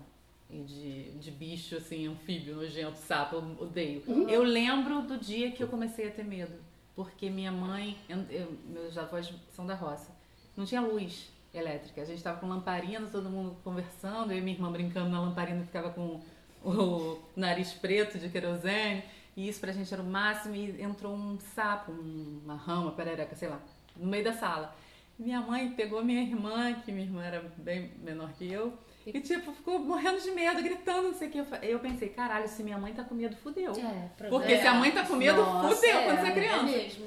E aí eu tenho eu morro de medo de sapo até hoje. Eu e minha irmã. Meu medo de barata vem da minha mãe, né, de uma histeria que eu presenciei em casa. Não, mas minha mãe nunca teve medo de barata, eu morro, baratas, morro ela de também. medo. Acordava ela no meio da noite se eu visse uma barata. Eu também. Que isso, gente, coitadas. Mas assim, eu aprendi com ela. Mas ela fazia matava?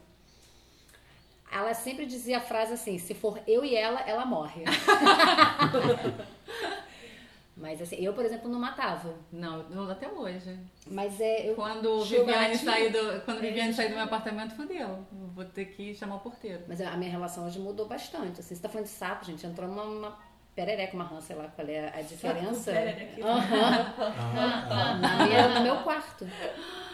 No meu quarto. Eu não tinha tela Na Índia? de gato. Não, meu amor, na Gávea, querida. Na Índia, meu amor, que passou por aquele quarto ali. Tu nem é melhor sabe. Nem comentar. Escorpiões. É, escorpiões, ratos. Ai, que horror. É, mas assim, eu acho que com o tempo, acho que também pela questão assim, toda da filosofia, da filosofia yogi, budista, é, vegetarianismo também, de você olhar para os animais com outra assim. Ah, mas nem fudendo, puta que pariu.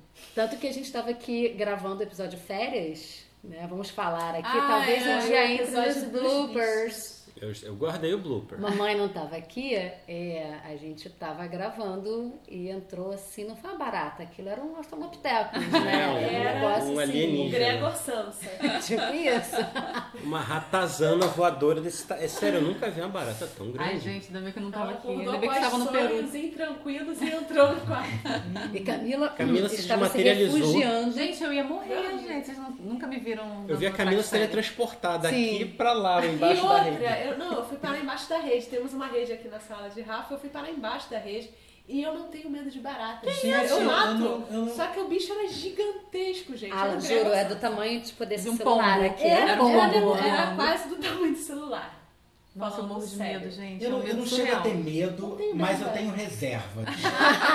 não, é, não é uma coisa assim que vai me tirar do, do meu centro. Nossa, sabe? mas me tira muito. Eu não vou ficar histérico, não vou subir na Ela- mesa. gente, não vou... ela porque eu- voou. E assim, eu sei que isso acontece com as pessoas, é completamente irracional. Sim, sim. Não julgo, não vou rir da pessoa, talvez eu vá. Sim, você vai. Mas, Vai, por é o Guilherme intimidade. tem isso com mariposa, ele fica desesperado. Uma vez entrou É o lá em caso. casa. Rafa. Uma vez entrou lá em casa, ele gritava, mas ele gritava. Que eu fui olhando pra cara dele e falei, gente, o que que tá acontecendo?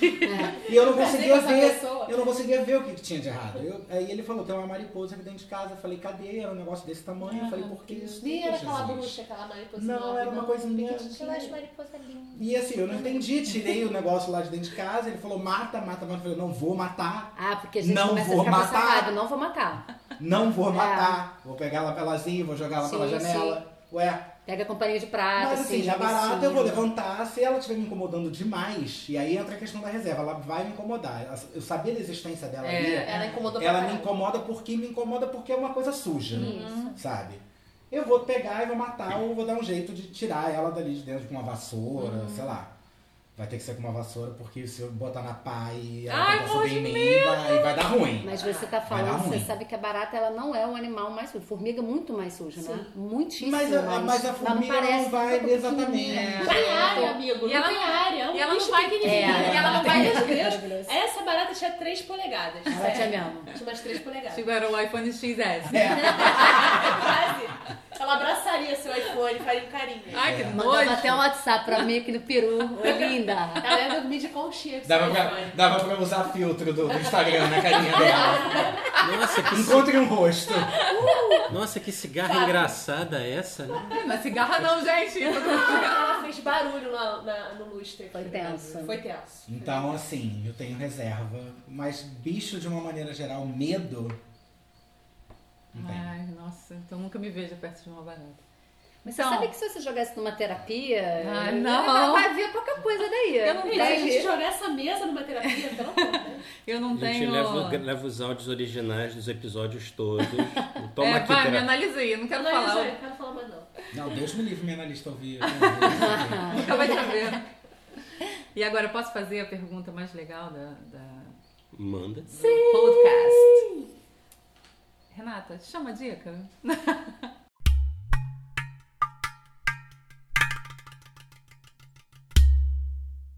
Então, é, tem um livro que eu já citei aqui, que é O Medo da Vida, do Alexander Lowen, que é considerado o pai da bioenergética, que é uma. A Mickey Paiva vai dizer que não é ciência, mas que comunica muito com a terapia haitiana, que é a que eu faço, e que foi a que eu, que eu sempre cito aqui, né? Que no, no começo do episódio eu falei da questão dos medos, de como que os medos eles são somatizados no corpo. Mas o Lowen, ele tem uma abordagem nesse livro que ele já começa dizendo que todo, somos todos neuróticos, que a contemporaneidade, todos nós que fazemos parte dela, né, somos neuróticos em algum nível. Porque a neurose, na verdade, ela, ela está dizendo que não. Nossa câmera escondida está pegando. Tô vendo um balãozinho na cabeça dele assim, bicho, você quer? Eu sou normal.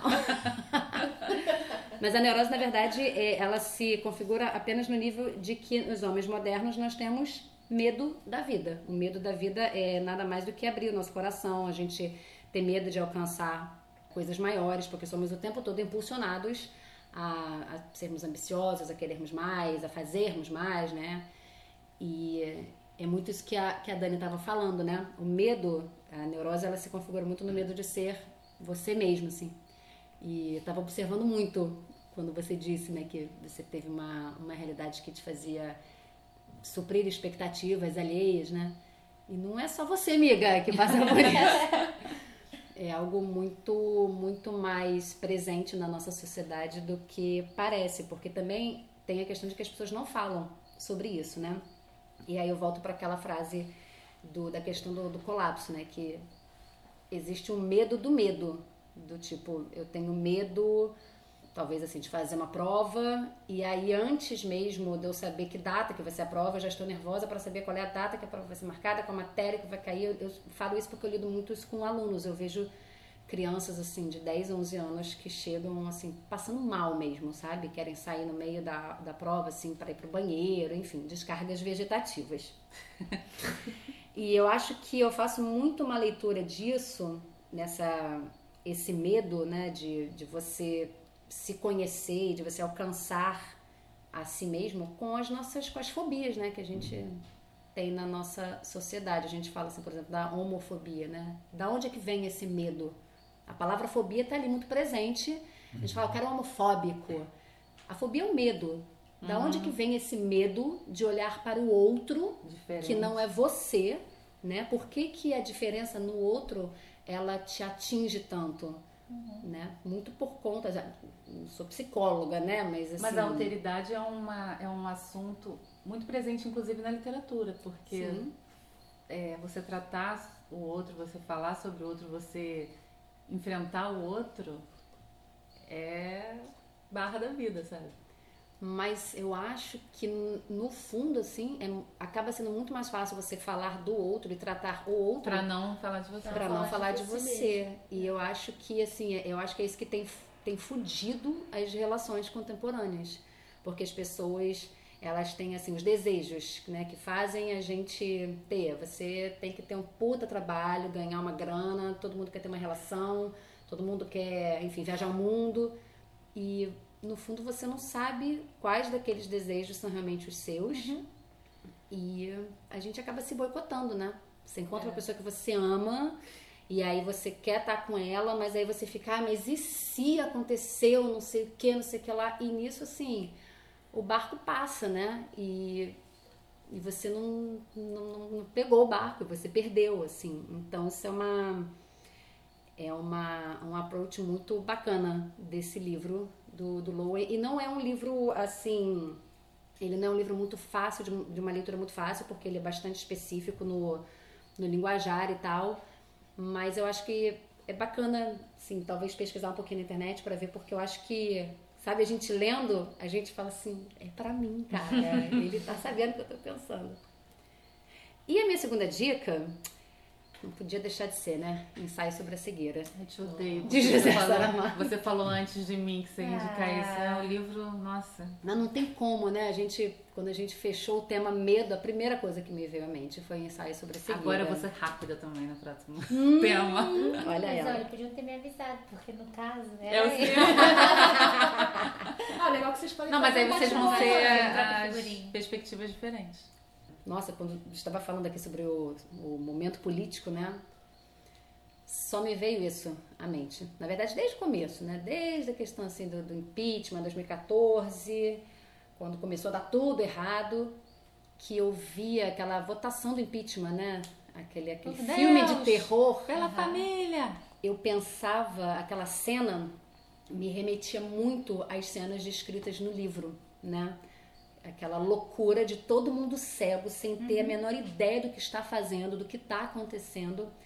É, só para pontuar aqui, o livro fala sobre uma, uma epidemia de cegueira que ocorre sem nenhum tipo de explicação. O Branca, livro- né? é. O livro já começa com um rapaz que está dirigindo o li- o livro, que está dirigindo o carro e ele tá Para parado no no, sinal e aí ele tá esperando o sinal vermelho fica verde e tá olhando ali de repente o sinal não fica verde, a visão dele fica totalmente branca.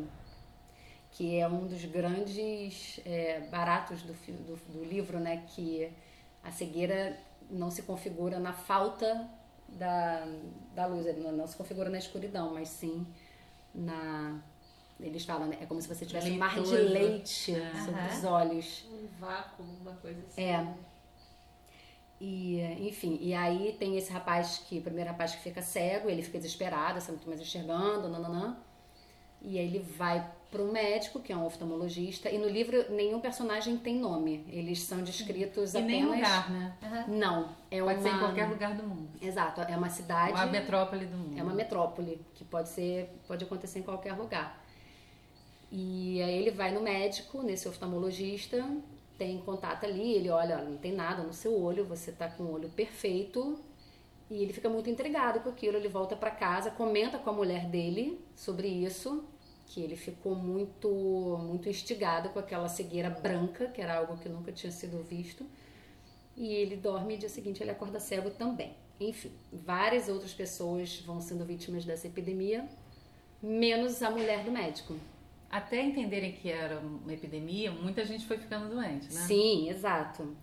E aí tem a grande questão que é o governo morrendo de medo daquele, daquele acontecimento que ninguém sabia explicar. Eles colocam todos os infectados, que era como eles acreditavam, né? Acho que era num sanatório, Uhum, né? Um num sanatório sanatório. desativado. Péssimas condições. Todos eles cuidados, assim, entre todas as aspas do mundo, por pelo exército, que tratavam eles feito lixo, assim. E a mulher do médico, que é a única que permanece enxergando, ela vai junto com todo mundo, vai junto com o marido, né? E ela é a única que enxerga ali no meio, então ela se torna. A merda é que eu fico pensando nos atores agora, não consigo mais pensar no que eu Então, criei. Pois é, pois é. Porque o livro foi adaptado para o cinema com o gênio do Não, Fernando é Meirelles. E assim, eu tenho muitas ressalvas de filmes adaptados para livros. também De eu. para livros, de livros. Ok. Mas eu acho que esse, assim, foi uma obra-prima Da adaptação. da adaptação. Concordo é uma obra-prima do filme. Se não houvesse o livro, já seria um filme incrível. Mas, assim, em termos de adaptação, a parte da cegueira branca, aquela, aquela fotografia, é. um É. negócio, assim, de chorar. E você tem a deusa, né? Julianne Moore, Uhum. que pra mim, assim... As pessoas piram na Mary Streep, né? Eu piro nela. Eu acho a Mary Streep incrível também, mas ela é maravilhosa. E o papel dela no filme, quando você lê o livro, eu acho que como você falou, você, você cria a personagem, mas assim, a abnegação da personagem, eu acho que ela ficou mais clara no, no filme nesse sentido, porque o livro é muito, muito descritivo e é Vocês, pesadíssimo. vocês duas que vão falar, você tá falando e você vai falar sobre esse livro. Foi fácil ler esse livro? Porque pra mim foi muito não, difícil. Não, foi, tá. dificílimo, dificílimo. Tanto que, assim, o, o ensaio sobre a cegueira, o Saramago fala que ele fez logo depois o ensaio sobre a lucidez, né? Eu, Que fiz, é- eu, eu li ao contrário. Eu não consegui ler o ensaio sobre a Eu lucidez. também não consegui terminar. Eu terminei o ensaio sobre a cegueira, aí eu falei assim, Chega. vou agora, não, vou agora, vou pegar o É, foi o que eu lucidez. fiz. Impossível. Não consegui também. E até hoje não peguei. Porque é pesado ou porque é difícil? As duas coisas. e enfim, aí aquela situação de uma, uma pessoa apenas que enxerga em meio a uma horda de pessoas que, que foi é, renegada pela sociedade, são os cegos, as cenas descritas, E aí né, você de- vê que o, o ditado de em terra de cego quem tem um olho é rei é mentira, né? Ela tinha os dois olhos e ela se fudeu muito. Pois é, E menina, não, e não era aí- bom ela ver também. Então, é. Aí, mas aí você entra assim, a história da abnegação da personagem que enxerga é muito é muito forte, né? Porque tem aquela o livro começa com é preciso cegarem-se todos para que enxerguemos a essência de cada um. E não tem como você ler essa frase e você não parar para pensar no que a gente estava falando anteriormente sobre a situação política do Brasil, ano de 2018 e a nossa extrema decepção com as pessoas quando você a gente passou a conhecer as pessoas. Então assim, é preciso as pessoas assim, se cegarem para que a gente possa enxergar, né, a verdadeira essência. É, O que, que você achou, Dani, da, da que a Miki tá falando que a personagem, a única que enxergava, só se fudia? Qual é a sua visão sobre isso? É, na verdade, era exatamente essa reflexão, que é, em alguns momentos, né, é como a gente diz que a, é, a ignorância e a felicidade caminham Sim, juntas, uhum. né? Eu acho que, é, é, na verdade, quando eu li, eu fiquei, eu, quando eu acabei de ler, eu fiquei um tempão, assim, estatelada, né, pensando nisso, assim, é, enxergar por fim é, é bom. É, você, a gente A alegoria quer da ser, cegueira, né? A gente tem essa, essa, esse desejo de ser a pessoa que, que enxerga, que vê, né? Talvez a gente busque isso em termos ideais, Uhum. só que por fim enxergar claramente as coisas não, não aumenta seu sofrimento também, né? Não te depara com, com mais coisas, viver numa bolha, é, não, não, não ver essas coisas talvez não seja um alento. Por isso que total. foi tão difícil pra mim esse livro, assim, foi porque a Camis perguntou ainda há pouco se pra você se tinha sido difícil de ler, porque, assim, porque o livro é difícil, porque é, é pesado. Pra mim foi muito peso Pesado, esse livro. Muito. Esse livro foi muito pesado. Assim, Muito. Eu- eu parava destruiu. Sim, assim, sim. Foi um- uma Você coisa... pensou em parar? Porque às vezes eu falava, Pensei. não vou aguentar, vou dar Pensei conta. Uma coisa doida esse livro. Pensei de verdade, de É, verdade, algumas assim, vezes. falar assim, eu não quero acabar de ler isso, porque eu não tô dando conta É. de lidar com o que isso tá provocando E era uma coisa física, né? Porque, Isso, sei lá, um aperto no peito lendo aquilo. Foi, foi. Quero foi. que vir com uma tarde do Ministério da Saúde na outra capa. Por aí. Saramago, seu velho safado. Não Não é? Não, não fala isso dele. E tem Não, não, uma, nunca. tem uma, uma situação no livro que é, é, em algum momento as autoridades que estavam condenando né, Uhum. os cegos também começam a, a ficar cegas, né? A, acho que é a primeira-ministra, enfim. Aham. Ela faz um pronunciamento dizendo que é, ela fala, ah, eu assim como to- muitos de vocês também fiquei cega e tal. E aí você se pergunta como é que você organiza uma sociedade se todos estão cegos, né? Se você não tem a quem ou a que, a qual pessoa ou algum órgão a quem recorrer. E isso é Brasil, né? Assim, é, mas- mas é tão deprimente, É né? Você pensar. É, é o mundo, com certeza, mas é porque quando a gente tá, né, Ah, mas tá num na gente, né, contexto, é. Porque é isso. Uhum. Como que você organiza uma sociedade onde todos estão cegos? E você que é a única pessoa que está vendo isso, você tá talvez mais destruída do que, do que os outros, né? É. Não é um privilégio. É, Não é um não, privilégio. a ignorância é uma benção. A né? ignorância é uma benção. E aí tem só um trechinho que eu vou finalizar aqui, que é um, um trecho do livro que é assim: O medo cega, disse a rapariga dos óculos escuros. São palavras certas. Já éramos cegos no momento em que cegamos. O medo nos cegou. O medo nos fará continuar cegos. É, não sei se tem spoiler de, de clássico, né? Não. Mas é. Ah, mas eu não sei se eu quero contar. Porque a pessoa vai querer ler. Gente, leia o livro, por favor. É, Vai ser difícil, Lerei. mas leia. É. Você não leu, Rafa? Ainda não li. Então não vou Eu contar. tenho, se você quiser. Mas assim, esteja preparado para um soco no estômago, uma voadora. Não tem problema, eu, eu gosto desse tipo de, de, de coisa. Também não li, não. Eu tenho Rivotril em casa. Use-o. Camis. Então, eu também tenho dois livros para indicar. Vou até pegar o gancho da, da Rê, porque, bem, o primeiro livro, na verdade, é um livro para tentar ajudar a lidar com o medo. É, o nome do livro é A Arte de Pedir, da Amanda Palmer, que ela... Companheira de quem? Neil Gaiman.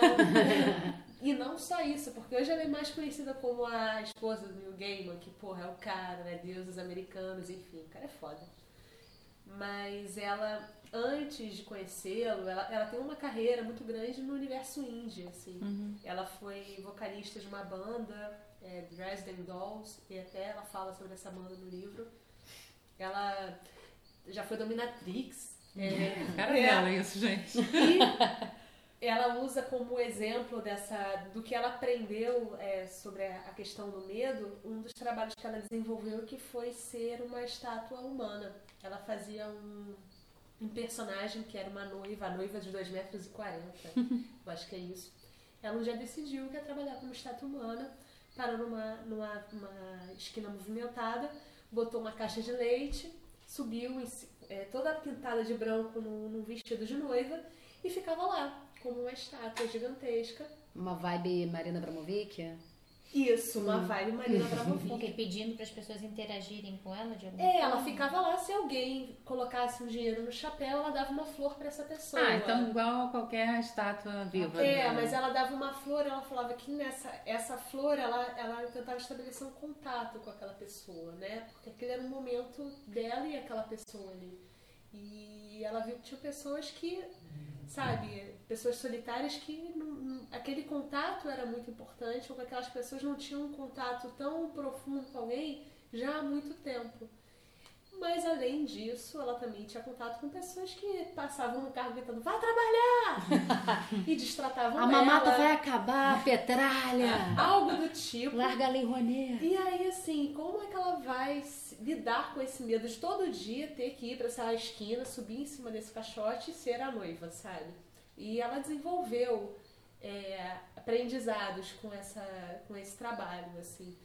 E ela tem uma palestra no TED que antecede o livro e ela fala sobre, sobre isso tudo, mas ela estabelece uma relação de confiança com a pessoa, sabe? De olhar aquela pessoa como alguém que deve ser visto, não como não, não, não se. é, essa coisa do, do automático, né? Quando ela falou mais cedo, que a gente agora acorda, a gente olha no jornal, a gente chega no trabalho, a gente faz as coisas rápido.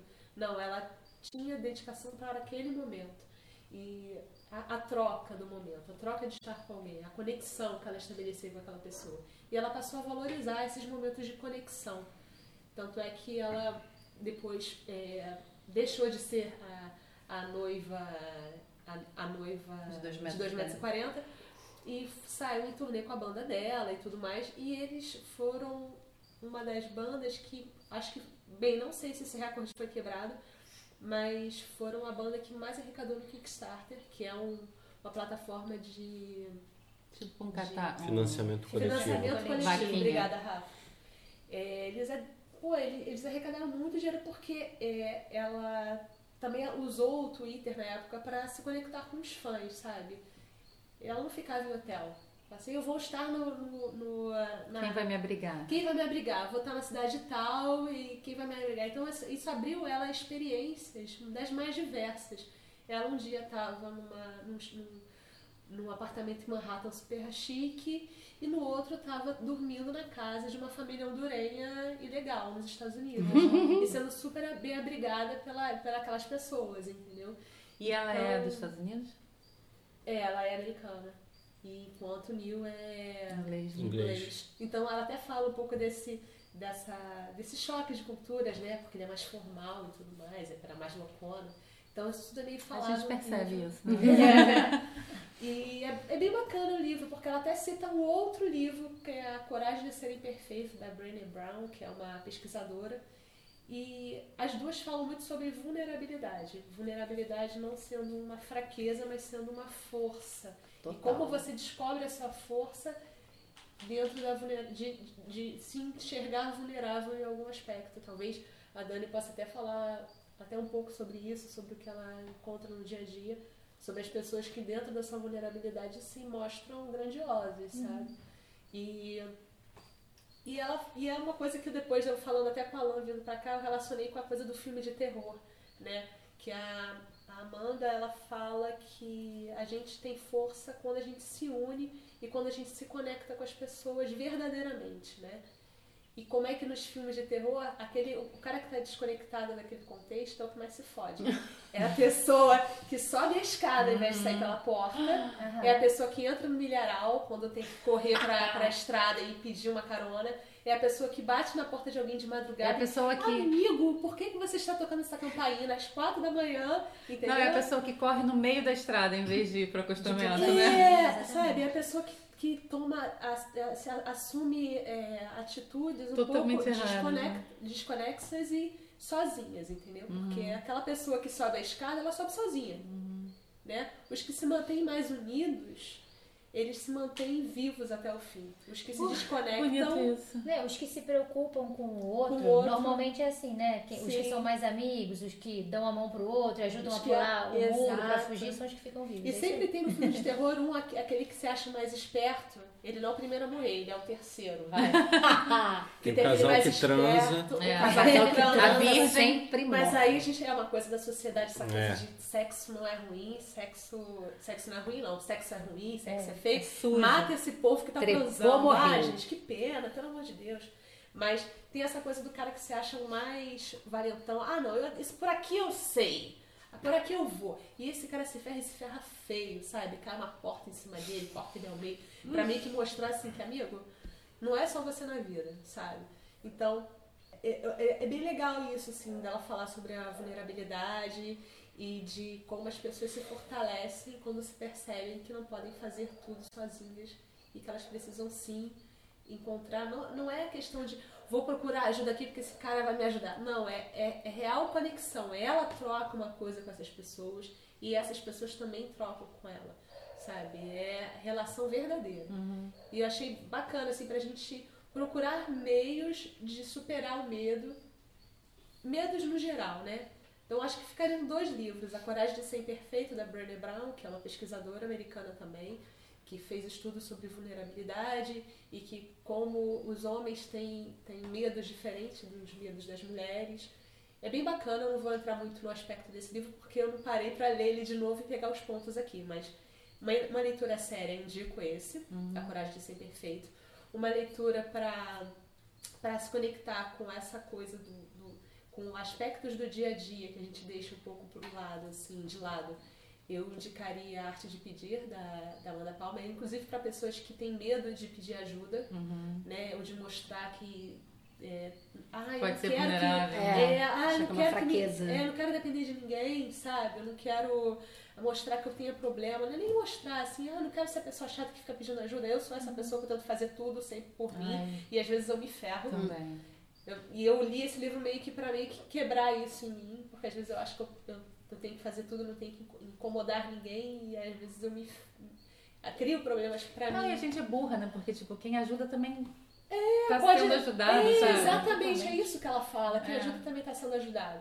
E aí, um outro, um outro aspecto que eu parei pra pensar, eu vejo muito filme de suspense, de espírito, Olha de terror. Ai, Camila, adoro. Camila, vou te pegar pra ir lá pra eu- casa. Mas, ah, é, me chama que a gente Pra terminar de os ver um filmes. filme que eu tô sem coragem porque eu tô sozinha em casa Olha, essa semana. menos é, Fred Krueger. Não, que eu- não. nem Esse- hoje eu consigo ver, acho que é trauma de infância. Enfim.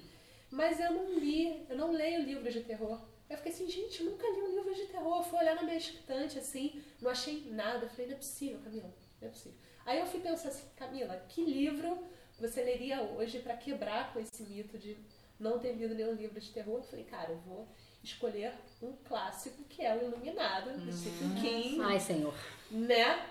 E aí eu fui pesquisar O um Iluminado é o do hotel? É o do hotel, é do hotel. Eu confundo com Estranho no Ninho. Nada a ver. E assim, cara, é, ator, né? é isso. interessantíssimo. É interessantíssimo porque eu fui dar uma pesquisadinha sobre esse livro e ele é um pouquinho autobiográfico, né? Porque a, a sinopse, mais ou menos assim, The Shine, né? O Iluminado aqui, foi lançado pelo Stephen King em 77 e foi um dos, acho que foi o terceiro livro do Stephen King e o que há um dos grandes best-sellers de- best-sellers dele, que acho que foi o primeiro lançado em capa dura. Isso nos Estados Unidos é algo É. estrondoso, porque eles lá eles usam, eles lançam muito é, livrinhos de bolso, um papel jornal, assim. Então quando o livro sai em capa dura, amigo, É é babado. porque o livro é babado.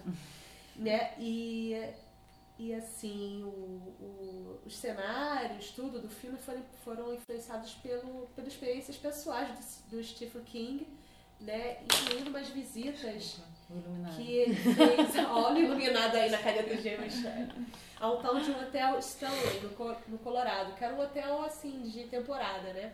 Que ficava muito vazio Que até inverno, hoje funciona. Que até sabem. hoje funciona e acho que hoje angaria muitos Claro. curiosos para conhecerem o hotel O Stanley. corredor que as gêmeas andam de. Nossa, Exatamente. gente, me vindo à mente essa cena. Não quero, quero dormir. Né? O Iluminado, ele, ele se concentra na vida do Jack Torrance, que no filme é interpretado pelo Jack Nicholson.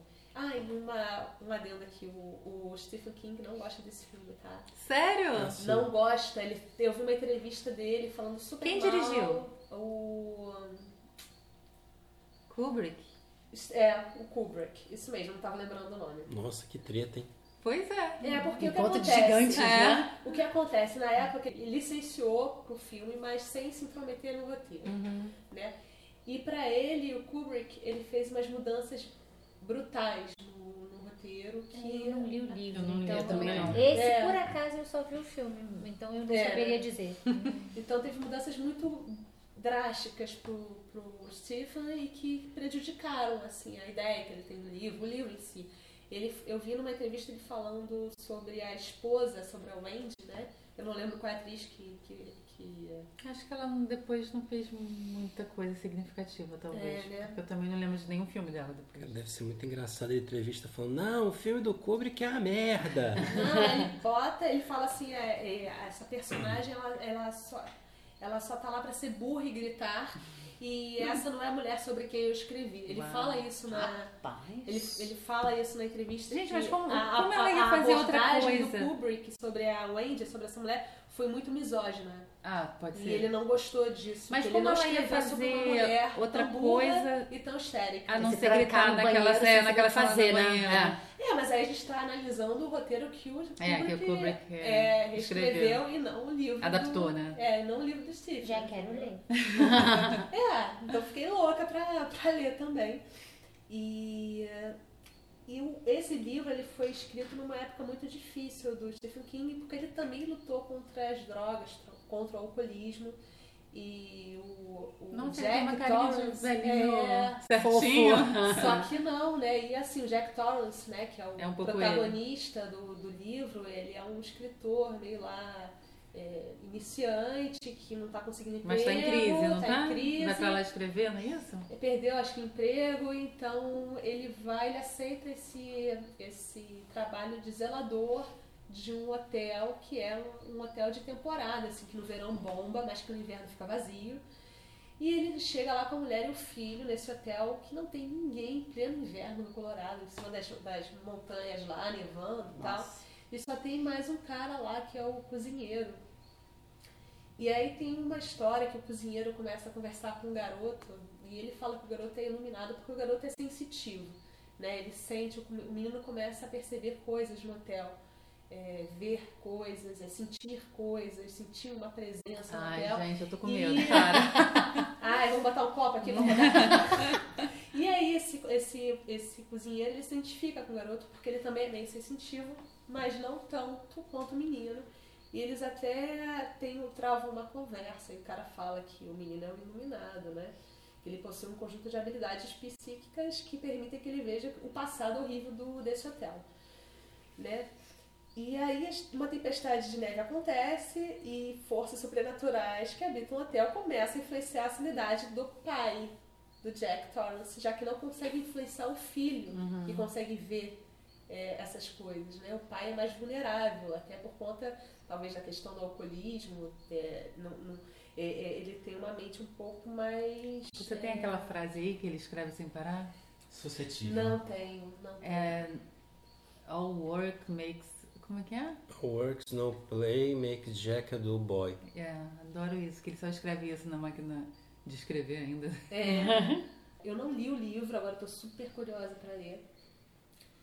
Pelo que eu pesquisei, o hotel, é, o Stephen King, ele, ele não coloca assim. a- a- tem a- aparições de, de seres, assim, mas na verdade é tudo construído pelo hotel. Isso é que é o mais bizarro, sabe? Que não é uma pessoa.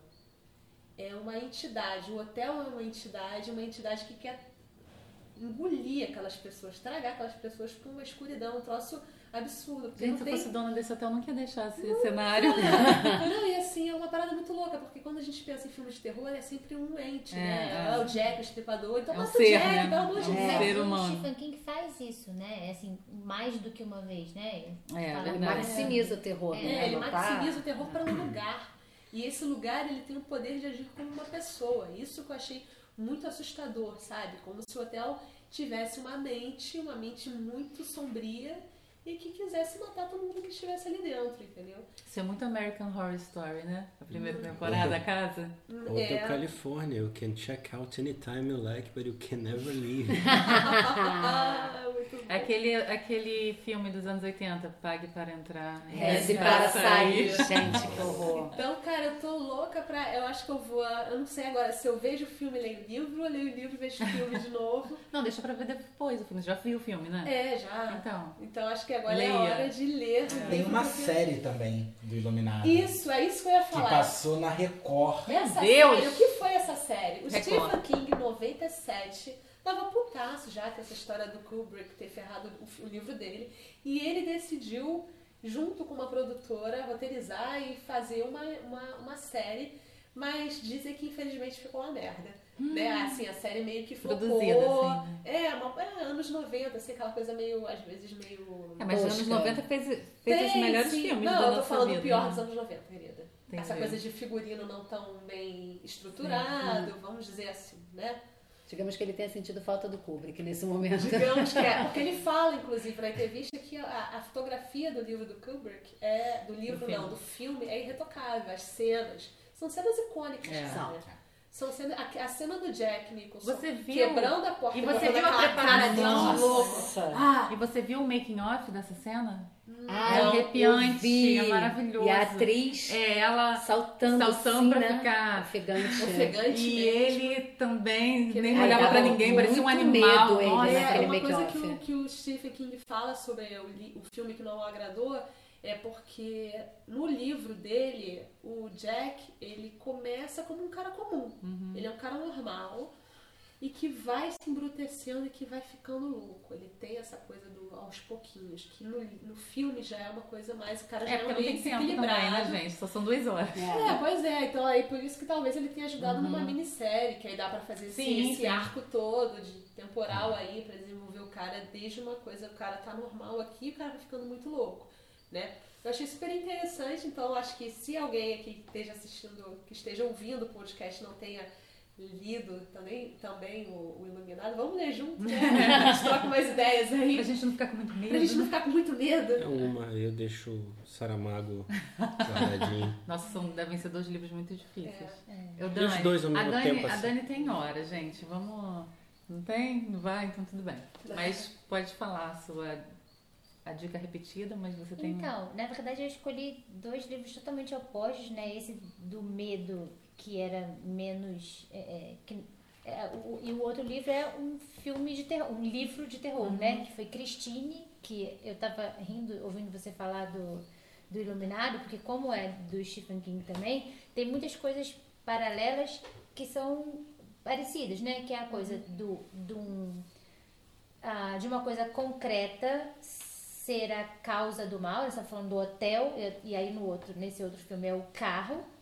E dessa Gente, coisa que você filme, falou livro. da construção, que o personagem ele vai ficando, ah, vai sendo afetado por aquele mal progressivamente, Sim. também acontece no, no, Ah, é? no Christine. Porque assim, Christine é um, é um, um livro sobre um carro. Assim, são dois jovens amigos, estão passeando, encontram, se deparam lá com um carro antigo, é, fazem uma negociação rápida lá com um cara que oferece por vender o carro para eles, se eles derem uma entrada, não tinha dinheiro, volta no dia seguinte, enfim. Resumidamente, um dos garotos fica com muito medo, fica com uma impressão ruim daquele carro logo de cara, e o outro se apaixona pela ideia de ter aquele carro. Eles são amigos e racham o dinheiro do o, o carro para racham os custos do carro para Sim. andarem com o carro cada Isso, um exato. Só que um dos meninos meio que dá pra trás, apesar de ter ajudado a pagar uma parte do negócio, e o outro se apaixona efetivamente pelo carro e quer o carro pra ele. Enfim, ele passa, o carro passa por reformas e tudo, e a história é que assim, esse menino, né, ele é um menino comum, né? É, ele, por isso eu tava, você estava falando do personagem que o, o Stephen King É. reclama, né, do, do, do filme porque não foi num crescendo, né? É. E o, no, no Christine, o livro é exatamente isso, né? Um rapaz comum que, diante ali da, como é que fala, da influência do carro, né? Ele vai mudando gradativamente de personalidade.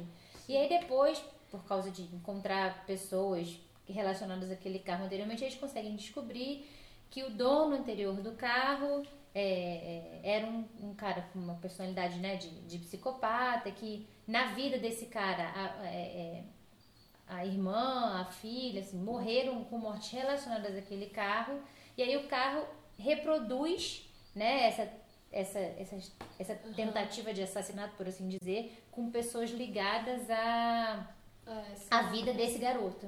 Aham. Né? Então, assim, fica aquela ideia de fundo se é o espírito do dono que tá.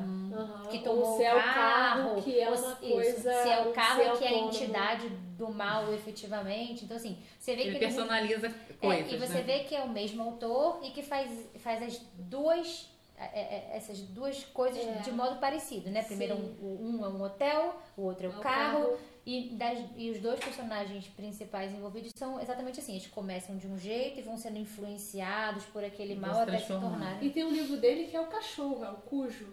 Nossa, O cachorro é meio que possuído aí por, uma, Sim, é, sim, por um medo, por uma parada. Então você vê, ele costuma pegar coisas que não, não, não seriam assim, ah, objetos é, de, De terror, de né? terror, né? Aham. E, e, Uma construção, um carro e um cachorro. um cachorro, e terrorizam isso. assim. É meio engraçado, talvez seja um recurso dele, da narrativa dele. que ele foi experimentando em vários livros, até porque ele já publicou muito, né? Então, É, foi experimentando e vendo no que dá certo aí. aí, Dani, mais o quê? Então, eu li esse livro há milhões de anos atrás, né? Acho que eu tinha 16 anos, por aí. Eu nunca gostei de filme de terror, na verdade. é, E eu peguei pra ler esse livro, sabe Deus por quê? Porque, assim, como eu nunca gostei do gênero, não sei... tá, Na verdade, nunca mais se reproduziu isso, porque eu nunca mais li um livro, né? Sobre, sobre esse tipo de coisa. Especialmente, assim, porque eu até... Os suspenses me agradam mais, né? Uhum. Mas é, esses filmes de terror, efetivamente, nunca foram a minha praia, e os livros também não. Mas eu me lembro que eu fiquei muito impressionada, porque, assim, não é à toa que ele é um escritor muito aclamado, né? Apesar de, de não ser um gênero que, que eu goste, apesar da temática do livro não, não me tocar de nenhuma forma, Mas você né? ficou presa. Mas eu fiquei presa pela construção da, da narrativa, entendeu? Então Aham. achei que é um bom livro, né? Apesar da Sim. história não se conectar comigo de nenhuma forma, de não ser uma coisa que me agrade. Ficou presa pela Cristine, a gente entendeu. Ah, né? é. A gente entendeu. Foi um livro que te causou medo. Muito, muito, muito mesmo. E é o que eu digo, assim, eu não, não, não costumo, assim. Não curte? Não, até porque essas, esses filmes de. Por, que, que eu go- digo que eu prefiro suspense, né? Porque os suspenses, eles são. Como eu vou dizer? Tem um pé na vira É isso, né? parecem com uma coisa que você poderia viver. Sim. Né, esses filmes muito de terror e tal, assim, eu, eu olho pra aquilo e assim, ah, mas isso, ah, isso não vai acontecer, né? O carro não vai dominar ninguém, né? Acho que uma das aí, frases finais aí, aí, Ju, é, um dos, uma das frases finais, assim, do livro é exatamente nesse caminho, né? De que, ah, mas ninguém acredita, é, isso não, ah, isso não parece ser uma coisa muito possível. Mas no final, nada daquilo que a gente contou parecia ser possível. Então, exatamente, ele pega nisso daí, né? De você dizer assim, ah, mas isso não vai acontecer nunca. Bom, mas Aí você, ai meu Mas Deus. aconteceu. É, você começa a duvidar de tudo, né? Tipo, tudo pode acontecer.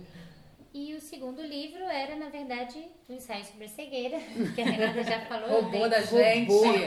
Eu andei dando uns pitacos aí enquanto ela falava, que acho que era é, é, esse sim, né, de um medo mais concreto Apesar de doido, né? e muito mais vívido pra mim nesse momento. Acho que por isso que eu escolhi esse livro também pra falar. E era isso. Bom, meu medo, né, como eu já tinha falado, ele tá muito hoje focado no- na loucura que a gente tá vivendo hoje, né, enfim. Essa coisa toda de as, as pessoas estão realmente totalmente sem rumo e todas elas, nós não somos Exceção. exceção. Enfim, a gente também está bastante perdido. E hum, a Renata falou uma coisa quando ela estava falando sobre o, sobre o ensaio sobre a cegueira, que é como é você acreditar num governo que também está cego, como, como né, depositar a esperança num governo, como que o governo vai organizar uma sociedade em que está todo mundo cego. E aí tem o livro que eu, que eu, na verdade, eu queria falar sobre os três livros dela, que é uma escritora francesa que é muito influenciada pelo, pela geração beatnik, que é a Lolita Pill. Foram os únicos três livros que a Lolita Pill lançou, uma escritora francesa que é super influenciada pelo beatnik. E é o Real Bubblegum e Cidade na Penumbra.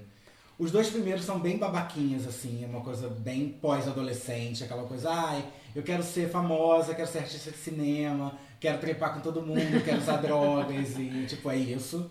Não tem nada demais, mas é um babaquinha pesado. Porque aquele babaquinha vou- fala É sobre francês, droga, né, gato? fala É. sobre sexo abertamente. Não é um babaquinha, sei lá, Hannah Montana, sabe? Tipo, é um babaquinha com um pouquinho mais pesado. Ontem eu vi um filme francês no Festival do Rio, era uma comédia, eles falavam de incesto.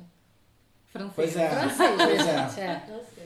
O Cidade da Penumbra ele já tem uma vibe mais distópica e eu falei isso no, no episódio do Dinheiro, que eu, é o meu tipo de literatura preferida. Tem uma vibe ficção científica em que a sociedade ela tá, ela tá distribuída no centro da cidade e à margem. Que assim, não tem nada É, distópico de- nisso, né, nada. gente? Convenhamos. Chegamos Só ao que- histórico. No centro da cidade, é, você tem uma obrigação de ser feliz. Então, o que, que você tem? Você tem é, acesso à cirurgia plástica de graça. Você tem brigada, o exército ele se presta a uma função de, de brigada anti-suicídio. Então você pode ligar para um número, porque isso não existe, né, gente? Você não pode ligar para nenhum número e falar com uma pessoa para você não se matar. Isso não existe Alô, também, né? Você. É, pois é. E as pessoas invadem a sua casa se você estiver é, tentando se matar. Enfim, é uma situação de super controle.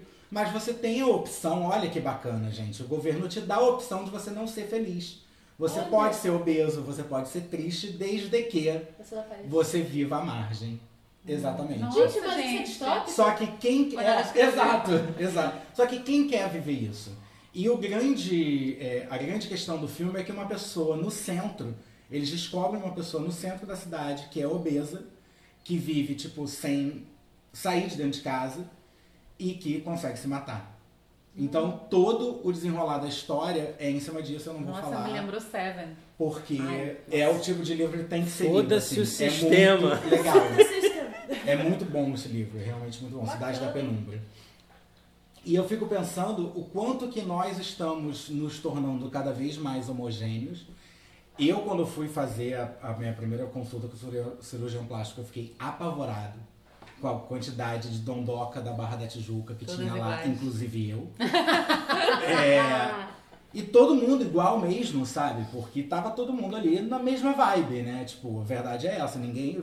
Cara, a primeira coisa que o cara vira e fala pra você, o que eu achei o máximo, quando você entra na consulta, ele, olha, eu não tô vendendo saúde aqui, tá? Eu tô vendendo uma relação de consumo, é, estética pura. Ótimo. E é isso, tá? Você tá pagando caro por uma coisa que você não vai ficar mais saudável. Estamos combinados, então vamos Adorei. conversar. Vamos conversar agora sobre o que a gente pode fazer. Dani agora vai falar sobre ética médica. Mas Mas, assim? Ele foi ético. É, exato. Mas é a galera que mora dentro de condomínio, que tá pagando uma fortuna pra ir na academia X, que tá usando só roupa da marca tal, e que tá todo mundo perseguindo esse ideal. Seja este ideal específico ou algum outro ideal. Sabe? Qualquer um. Qual, qual, qual é o nosso ideal hoje? Sabe? É, sei lá, ir no bar que respeita minimamente a nossa o nosso posicionamento. Não vou fazer propaganda. é. Mas. é, E que você possa sair de lá vivo, né? Exatamente. Uhum. Mas a gente tem que se colocar dentro de um. E se a gente, se a gente for num bar que não for, a gente vai execrar. Se a Renata virar e falar assim, Ih, fui no bar tal, e, a- e esse bar é sabidamente apoiador do coisa, a gente hum, a Renata. Ai, Renata, o que, que tá acontecendo? Pô, a Renata amiga? vacilou. E a gente vai fazer isso. A gente vai fazer mentira, hein, isso. gente? E então a gente está, de certa forma, se colocando em situações né, de centro de cidade ali Uhum. e afastando outras pessoas. Enfim, esse é o meu medo hoje. E eu acho que está acontecendo Comunica isso. muito, né? É. Eu acho que a gente está se cegando. de Não uma deixa de ser uma geral. cegueira, É. exatamente. Tá todo mundo se cegando o tempo inteiro.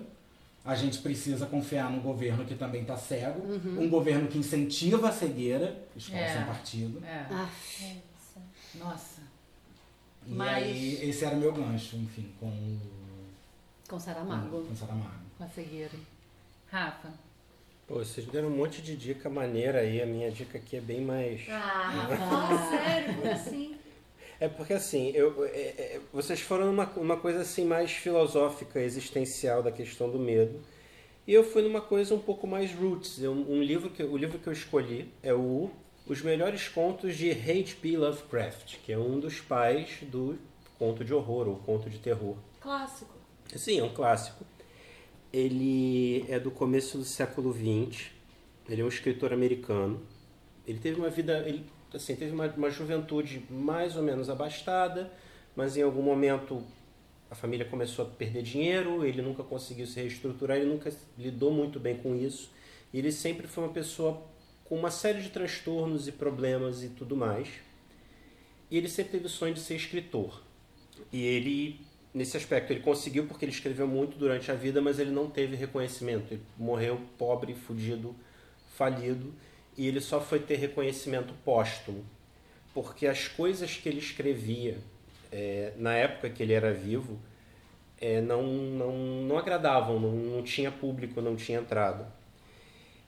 E ele escrevia sobre horror, sobre não assim esses medos palpáveis, palatáveis que a gente consegue escrever ou falar sobre. Ele, ele, ele escreve sobre uma situação muito visceral. Vou, vou, vou ler aqui um, um, Trecho. um, um trecho, é do conto, é um, é um dos mais clássicos dele, que é o do Chamado de Cthulhu. De Ninguém quê? sabe falar. Cthulhu. Cthulhu. É, eu Eles acho. chamam Clayton. É o Clayton. povo é aquele Eu não vou conseguir levar É. a sério chamando de Clayton pra ter medo. que na verdade ele, esse, esse livro aqui é uma coletânea de vários contos diferentes tem alguns mais oníricos de quando ele sei lá, conta histórias de sonho que ele viveu. Alguns são mais de realismo fantástico. Tem uma história que eu gostei muito, que é do violinista, que toda noite ele ia, ele tocava assim de uma maneira muito visceral e violenta e fazia ruídos esquisitos. E tinha um cara que morava num apartamento ao lado e ele Não dormia. é, e não dormia, ele ficava ouvindo aquilo, era uma agonia para ele. Aí um dia ele foi ver qual é a do, do violinista para ele se arrepender. Foi aquele momento de o que que eu, onde que eu tô amarrando meu burro. E todos os contos são assim, é sobre o imponderável, o inominável, sobre coisas. Eu vou ler aqui. Horror no barro. A coisa mais misericordiosa no mundo é, segundo penso, a incapacidade da mente humana em correlacionar tudo que sabe. Vivemos em uma plácida ilha de ignorância em meio a mares negros de infinitude e não fomos feitos para ir longe. A ciência, cada uma empenhando-se em seus próprios desígnios, até agora nos prejudicaram pouco. Mas um dia a compreensão ampla de todo esse conhecimento dissociado revelará terríveis panoramas da realidade e do pavoroso lugar que nela ocupamos. De modo que ou enlouquecemos com a revelação, ou então fugiremos dessa luz fatal em direção à paz e ao sossego de uma novidade das trevas. Depois você fala que escolheu. Resumo. É. Rafael, Seu você falou exatamente a mesma a coisa que a gente. Ô, Rafa. Como você pôde dizer que escolheu um livro que não era? Como não, Rafa? Ah, sei lá. Então, Ai, gente, não sei. eu acho que fechou brilhantemente. Nossa, O é, Saramago Cara, lá ganhou no século um bilhão de. XVIII. Não, é Comecinho do século, Não, é, século é século anos 20, né? Acho, acho que sim, eu não lembro. Eu, vou, eu, eu posso Então, dar uma pesquisada depois 100 botar anos aqui. atrás o cara já tava olhando por uma brechinha a nossa Gente, sociedade 1984. Quer, quer livro mais atual? Nossa. Admirável no mundo novo. O Conto da Aya. Vamos lá. É. Mas assim, é, esse autor, ele ficou famoso pelo mito de Cthulhu. Que Cthulhu, ele Eu é nunca um... nem ia escolher esse conto porque eu não ia saber falar. Pois é, Cthulhu é um deus antigo. É uma deidade que nas histórias é uma deidade antiga, é um deus ancestral Mas É. de que cultura? de uma cultura perdida e é sempre uma- é- é- são várias histórias de horror do tipo pessoas começam a entrar em contato com o mito porque vem uma tabuleta, uma estatueta, um cara recebeu uma herança de um professor de faculdade que trabalhava com uma linha de pesquisa em arqueologia que descobriu uma coisa e as pessoas vão investigando e aí é o Scooby-Doo do mal. E assim, as pessoas, elas se reparam com essas deidades, com essa realidade, e em geral elas enlouquecem ou morrem, porque elas não sabem lidar com isso, com esse caos, com esse aspecto da realidade que é inominável, é imponderável, é gigantesco e tá aí, é maior do que a gente. E assim, ele, ele fala, a gente é um, é, um, é um detalhe na história do cosmos. E todo mito tem, tem essa questão do horror, das pessoas que por algum motivo entram em contato com isso, não sabem lidar, porque não tem como, e se perdem. E todo livro é assim, ele é tenso, ele é insano e Todo conto, assim? todo qua- quase todos. Tem alguns que eles têm uma pegada mais onírica, mais bonitinha, o cara descrevendo um sonho que ele teve e aí é uma pegada Fred Krueger? Ai, meu Deus. não, é um- sonho mais bonitinho, mas é, não, não é nesse nível. É isso que imortalizou ele. E as imagens que ele usa para falar desses pesadelos, dessa realidade, é uma coisa que até então era inédita. Essa coisa de deidades com tentáculos, com formas de peixe, que ele tinha essa coisa de, ah, se eu botar aqui essa deidade com uma, uma cara meio de- de- das profundezas do oceano, que tem isso, né, do, do- da imagem do oceano, as profundezas como um lugar que é inacessível. Você não sabe que formas de vida tem lá. Enigmático. É enigmático. De vez em quando você, alguém pesca um peixe abissal que tem um formato grotesco. Que ninguém vê. E o fundo do mar é Exatamente. algo que me dá muito medo, sabia? Sim, na- do- tem É coisas. desconhecido, né? Sim. Total, nossa. É Esse mais- povo que mergulha pra, Aham. é, em, em barcos naufragados, eu tenho pavor disso. Sim, é, dif- é complicadíssimo, porque a pressão fica absurda. Depois, para você voltar, é- tem todo um processo. E altera a percepção também, por que não? Sim. Pegar uma, uma pressão absurda na cabeça, já não consegue ver umas coisas lá esquisitas. Você acha Já que dá é, uma é o cara cegueira. besta tá vendo outro Você negócio. não vê nada, não tem luz. É. Não tem luz. Você não consegue. Esses mergulhadores aí da Petrobras que vão fazer prospecção lá na, na fenda de, da casa do cacete. A, qua- qua- 40 mil metros de profundidade. É bizarro. E ele conseguiu criar isso muito bem, criar essas, essas imagens, essas histórias. E ele, assim, ele, durante a vida dele, ele, ele não teve sucesso, mas depois, depois que ele faleceu, ele virou um referencial de história de terror. De, assim, não só de se fazer filmes e, e, e outras obras derivadas, mas como influenciar uma, toda a produção. Tipo, quando você vê Alien, Alien tem muito dele. Entendeu? Tipo, no espaço ninguém pode te ouvir gritar. Caraca. Sim, é, é, é o mote Eu do lembro, Alien. sabe quem me lembrou também aqueles contos? Era contos da cripta? Tinha umas histórias assim também. Não conheço. Ai, é Além da É, imaginação. é, É, por de- aí. É, é algo desse tipo, essa coisa Twilight do Zone. violinista aí que tocava que nem um louco e depois. Muito Black Mirror isso. Muito Não é? também. Muito. Você tem outra? Ah, tem outros. É uma coletânea de, de, de, de, de- Contos. de- de contos. Eu não, se- eu não separei mais nenhum para Eu fiquei lendo, queria ter Então eu vou alguma contar coisa. os meus e depois, se você achar um, você Ok. conta, conta o seu conto. Fecha com seu conto, né? É, hoje eu tenho algumas dicas. Ah, eu tenho dois contos que eu adoro, do Rubem Fonseca. Um é chamado O Cobrador, que é um cara pobre e tal. Ele, o conto começa com ele indo ao, ao dentista. Eu acho que ele Que já extrai é um terror dentes. si só, né? Pronto, ele extrai alguns dentes e ele tá meio é, num dia de fúria. E ele, quando vai ser cobrado, ele fala assim, agora eu não vou, não vou pagar nada porra nenhuma, porque agora eu que vou cobrar. E eu vou cobrar Oi? dignidade, que ninguém dá. Ele era um, um homem pobre, marginalizado. E ele vai fazendo coisas horríveis ao longo, ao longo do conto. E é- não vou nem contar mais porque é incrível. O outro conto dele é o Passeio Noturno. Que eu vou dizer é, sobre o que é, porque não é spoiler, assim, a gente já começa o conto praticamente sabendo disso. É um cara mega rico. Aí olha, olha a dicotomia. O muito pobre foi é, cobrar a dignidade de tudo que acontecia na vida dele. O muito rico tomava seu esquinho de noite e tal. A mulher muito rica também, sei lá, ia contar os diamantes que ela tinha. E ele, ah, vou dar, querida, vou dar uma voltinha de carro, tá? Ah, tá bom. Às vezes nem ouvia, porque, enfim, não tinha um relacionamento perfeito. Mas o carro era. Cristina. Não era Cristine. o mal era ele, porque o passeio noturno dele, a- o prazer dele era atropelar pessoas pela rua. Carmageddon. Que E, bizarro. e ele, diz, ele diz no conto, assim, prazer que ele sente, ele ia escolhendo, assim, ele ia devagarzinho, sem farol. Aí via uma mulher de pernas de, de saia. Ele ficava assim, hum, essa perna quebrada vai dar. Sabe? uma Cara, coisa que horrível, bizarro, horrível. que É, horrível. mas o conto é maravilhoso, vocês têm que ver. Tem passeio, é, passeio noturno 1 e 2. Mas vem cá, esse, esse público-alvo dele aí dos atropelamentos, você falou de uma mulher. Eu ia te perguntar exatamente isso. Ele atropelava também homens brancos, héteros. Então, ele, ele Eu saía de madrugada, né? Pra fazer isso.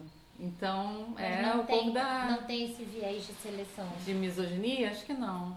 Não lembro direito. É que você falou da- de uma mulher de pernas de É, fora é, à eu noite. não Tem lembro, todo é. um quê de misoginia aí, né? Talvez eu fique é, devendo essa informação. E o meu livro, eu falei de dois contos, e o meu livro é Dias Perfeitos, do Rafael Montes, da Companhia das Letras. Eu tinha muita inveja dele, por isso eu não consegui ler o livro dele até hoje, eu admito, porque ele estreou super novo, acho que com 22 anos. Ele, ele publicou pela, pela Companhia das Letras, que é a minha editora preferida, com 24. Ele tem, ele tem 28 anos hoje, tipo, e ele vive de escrever, eu fico com muita inveja. Mas eu pesquisando pro, pro nosso episódio de hoje, acabei caindo nele. Esse livro é da minha roomie e sempre esteve lá para eu ler e eu nunca li, aí eu achei que eh, já tinha chegado a hora. O livro é, assim, a escrita dele é ótima, prende você. Não é um livro fácil porque é a história de um psicopata, né? Nossa. E eu não li ele todo, eu tô na metade dele, mas ele é claramente assim, ele fala, ah, não, não gosto de ninguém, mas eu aprendi a fingir que eu gosto, assim, da minha mãe. E aprendi a ter, é, não ter mais externar emoções quando esperavam de mim emoções, porque eu tô um pouco me fudendo pra qualquer coisa. Até que ele se. Ele vai a um, a um churrasco com a mãe dele numa casa super famosa, super bonita, super de classe alta. E ele conhece uma menina que não tem nada a ver com ele. Ele é um estudante de medicina, super bom aluno, todo certinho. E meio freak também, meio esquisitão, porque a melhor amiga dele na faculdade é a Gertrudes, que é o Um defunto do, do, do. Qual é o nome daquilo? Anatômico. Anatômico. Quando as pessoas começavam a conjecturar sobre Gertrudes, que é o nome que ele dá, ninguém Óbvio, é. chamava ela de Gertrudes. Alguém falava assim, ah, Gertrudes devia ser, sei lá, é, secretária. E ele ficava, vocês não conhecem Gertrudes, sabe? Gertrude jamais. Aí ele ficava nessa loucura de achar que conhecia ela e tal. Aí ele vai nesse. ne- A mãe dele é cadeirante, aí pede pra ele ir com ela a um aniversário numa casa fodona e tal. E ele conhece uma menina super maluquinha, sabe? Baixinha, maluquinha e tal. E ele fica encantado por ela. No começo ele fala assim, ah, ela nem é bonita. Aí no final ele tá, ela é linda. e ela é, tava comendo, ele não comia carne, ela tava comendo coração de galinha na frente dele, sabe? E no fim desse encontro, ele fala, ah, tô indo embora, você tem uma carona? Ela, não, vou me despedir de, de umas pessoas. E dá um selinho nele, e isso faz ele pirar. Mas pirar de um- uma forma de ser um stalker bizarro, assim, sabe? Bizarro. Eu não sei se eu posso contar muito mais, né? Mas enfim, é, ele liga pra ela uma vez de um orelhão. Ah, não, e, e na festa ele fala assim: Ah, eu vou pedir um táxi, eu tô sem celular. Você me empresta o seu? Só que na Ah, verdade ele tática pro dele. stalker. Aí ele fica com o telefone dela. E aí ele liga um, um domingo pra ela de um orelhão dizendo que ele é do, do censo, IBGE, e queria uns dados. E ela vai falando tudo. Ah, estudo História da Arte na UERJ. Ele pergunta como é o curso. Ela não posso falar porque senão ser presa se eu falar como é esse curso. e fala, fala, A fala. pessoa da escola sem partido tá em cima. Diz o, o sobrenome dela, que ele pergunta porque ele queria pesquisar ela nas mídias sociais e tal. E aí, ele descobrindo isso, vai seguindo ela. E vai seguindo ela, vai seguindo ela, vai seguindo ela. E ela se chama Clarice. E aí, um dia, ele encontra ela na Lapa e fica é, cercando e tal. Ela tá com um amigo e um amigo. O amigo vai embora e as amigas vão meio que abraçadas, tão bêbadas assim, para algum lado lá dela para pegar um táxi. E aí ele, as meninas começam a se beijar enlouquecidamente na, na, canto escuro lá da Lapa. E ele fica horrorizado porque ele é super homofóbico. Super, super. E o interessante é que o autor é gay. Ah, está. E aí ele Tá fica raiva, falando assim, ai, ela, é, com certeza essa amiga dela forçou ela a isso, sabe? Que essa sujeira, não sei o que e tá. E aí a, a menina vai embora, pega um táxi, porque provavelmente vão pra lugares diferentes, e ela fica pra pegar o táxi dela, mas ela tá tão bêbada que ela senta e dorme no meio fio da Lapa. Quem nunca, né? Quem toda sexta? Aí ele vai, acorda ela, fica assim, Clarice, vamos lá que eu vou te levar em casa. Ela, quem é você? Meio desacordada ainda. Enfim, ele leva ela pra casa, porque ele já sabe onde é a casa dela, porque ele já cercou ela de todos Uhum. os lados. E aí ele le- chega em casa com ela, a mãe dela tá, aparece e fala assim, que isso? Quem é você? O que aconteceu com minha filha? Aí ele, calma, eu só vim ajudar. Ela tava desacordada, eu acho que ela pode estar em coma alcoólico. Agora ele vai tentar conquistar a mãe, já que ele consegue conquistar a filha. É É, ele tá em- ela acho que ela pode estar em coma alcoólico, eu sou estudante de medicina, posso ajudar. Ela, não, vai embora. Mas assim, não, não tratou ele mal, mas estava numa situação estranha e tal, ele foi embora. Aí, quando ele tava indo embora, ele ouve a Clarice falando assim, mãe, deixa ele, ele é meu namorado, deixa ele. Aí ele ouve aquilo e fica, ai meu Deus, ela falou que eu sou o namorado dela, cara! E Como volta? Volta no outro dia. Porque ela fala assim, vai lá, o, o Theo. Porque amanhã a gente se fala. E aí ele volta no outro dia com um presente, um livro da Clarice Lispector pra ela. Ah, e curioso. ela tá arrumando umas malas, assim, na sala. Aí ela tá dobrando, tá tirando de uma mala pequena pra colocar numa mala grande. E ela fica falando, estão conversando, ela super serena. E aí ele não mostra o presente ainda, tá assim, escondido. E ela assim, ai Theo, então, mas por que, que você tá me stalkeando? Você é o cara que me ligou do, do IBGE? Ele, não, nada a ver, mas não sei o que você tá falando. Ela, eu sei que você foi atrás de mim, não sei onde, eu sei que você tá me seguindo. E fala uma opção de coisa, mas super serena. E ele fica assim, caraca, ela é muito esperta. Eu achava que ela era esperta assim. Aí ele fica mais fascinado e ao mesmo tempo com raiva. E aí ela, ele, mas olha, tá, desculpa, eu errei, mas eu quero, eu quero tentar uma coisa com você, eu acho que eu tô apaixonada, sei que ela, não dá, não dá, não dá. Ele continua forçando a barra e ela fala assim, cara, eu não quero ser escrota. Por favor, entende, vai embora, eu não quero nada com você, não dá, a gente pode até ser amigo. Ele, não, amigo eu não vou conseguir. Ela, ah, não sei o que, ela fica muito nervosa. E ele vai pra cima dela e bate com um livro na cabeça dela até ela ficar desacordada. Gente. E o livro da Clarice Lispector fica disforme, a capa fica com mancha de sangue e tal. Ele diz que não dá mais pra ler Clarice, só dá pra ler Rice. Não dá, sabe? Porque tá tudo horroroso. E ele fica louco, né? Porque ele sabe que fez uma merda do cão. E o que, que ele faz? Coloca. Ela é muito pequena, já falei sobre isso. Ele coloca ela dentro de uma mala rosa e vai pra casa dele. E ele é médico. E ele tem acesso ao, ao, à farmácia do. Da, ele não é médico. Oi, Ele é estudante. Ele tem acesso à farmácia do hospital lá onde ele tem aula. E ele pega uns tranquilizantes e ele mantém ela desacordada Caramba. durante muito tempo. E aí eu não posso falar mais porque eu não li mais, mas eu tô Mas louca. sem no more, tipo. Mas eu tô louca pra ler o resto. E é muito bom mesmo, gente. Esse garoto, essa criança, só me tira do sério. Se um dia ele ouvir esse podcast comigo, a gente tá brincando, tá? Vem E a aqui como última nosso coisa- convidado. A última coisa que eu quero dizer é que eu tô assistindo A Maldição da Residência Hill.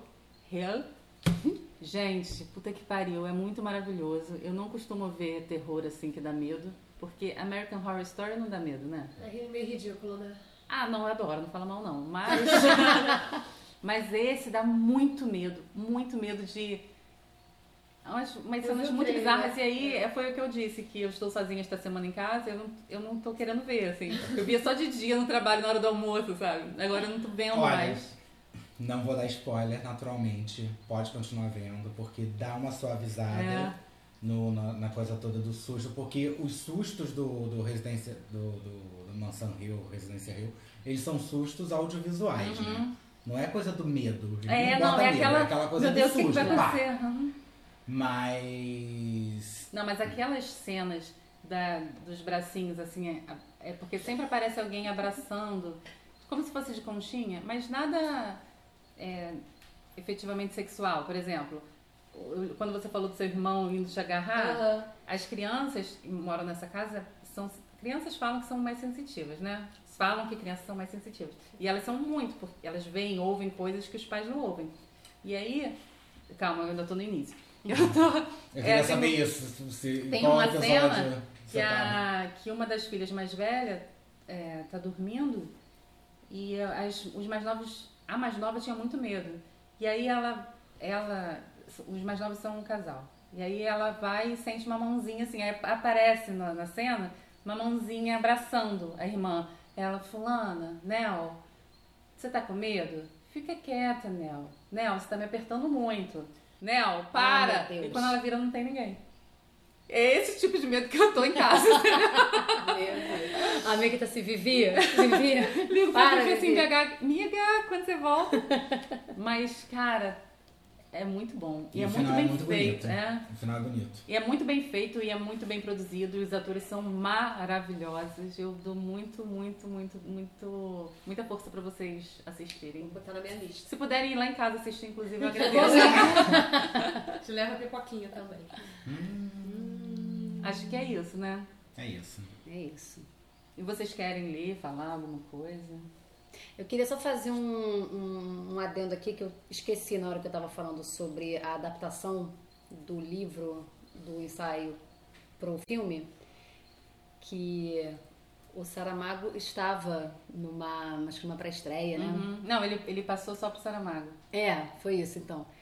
E, nossa, eu fico imaginando assim a, a sensação, o medo Do do, Meirelles. Fernando Meirelles olhando a cara de Saramago, vendo a adaptação do livro dele É. no cinema. Mas ele falou que ficou assim, É, emocionadíssimo. Eu lembro a- muito disso. É, com a adaptação. Então, se você, né, a gente tá falando que o livro é super pesado, o filme é super pesado também, né? Mas eu acho que o audiovisual ele tem um efeito um pouco menor nesse, nesse soco no Nesse, estômago. nesse caso, né? Nesse caso, Porque é. em o conto da Aya, pra mim, é o contrário. Ah, eu não consigo nem terminar, não consegui terminar de ver, gente. Não consegui. E esse é um medo real também, né? Super, super. Super real. É que a gente já falou do conto da Aya, assim, acho que em alguns É, episódios aqui no eu falaria Personagens 20 femininos episódios. também. né? A gente pode botar o conto da Aya, assim, num, numa, numa dica vitalícia. É a minha tia manda, né? Exato. Então é isso, gente. Mais Sem alguma temer. coisa? Sem temer, temos um episódio. Fora temer, você tem alguma outra coisa pra falar? Ai, que Sem maravilhoso. medo. O pior, gente, que o maior medo de agora é que o Fora Temer vai ser muito pior. que merda. Vamos rir pra não chorar. Sem é medo de ser feliz. Um beijo e até a próxima. Até a próxima. Até a próxima, gente. Beijo. Durmam bem. That's a-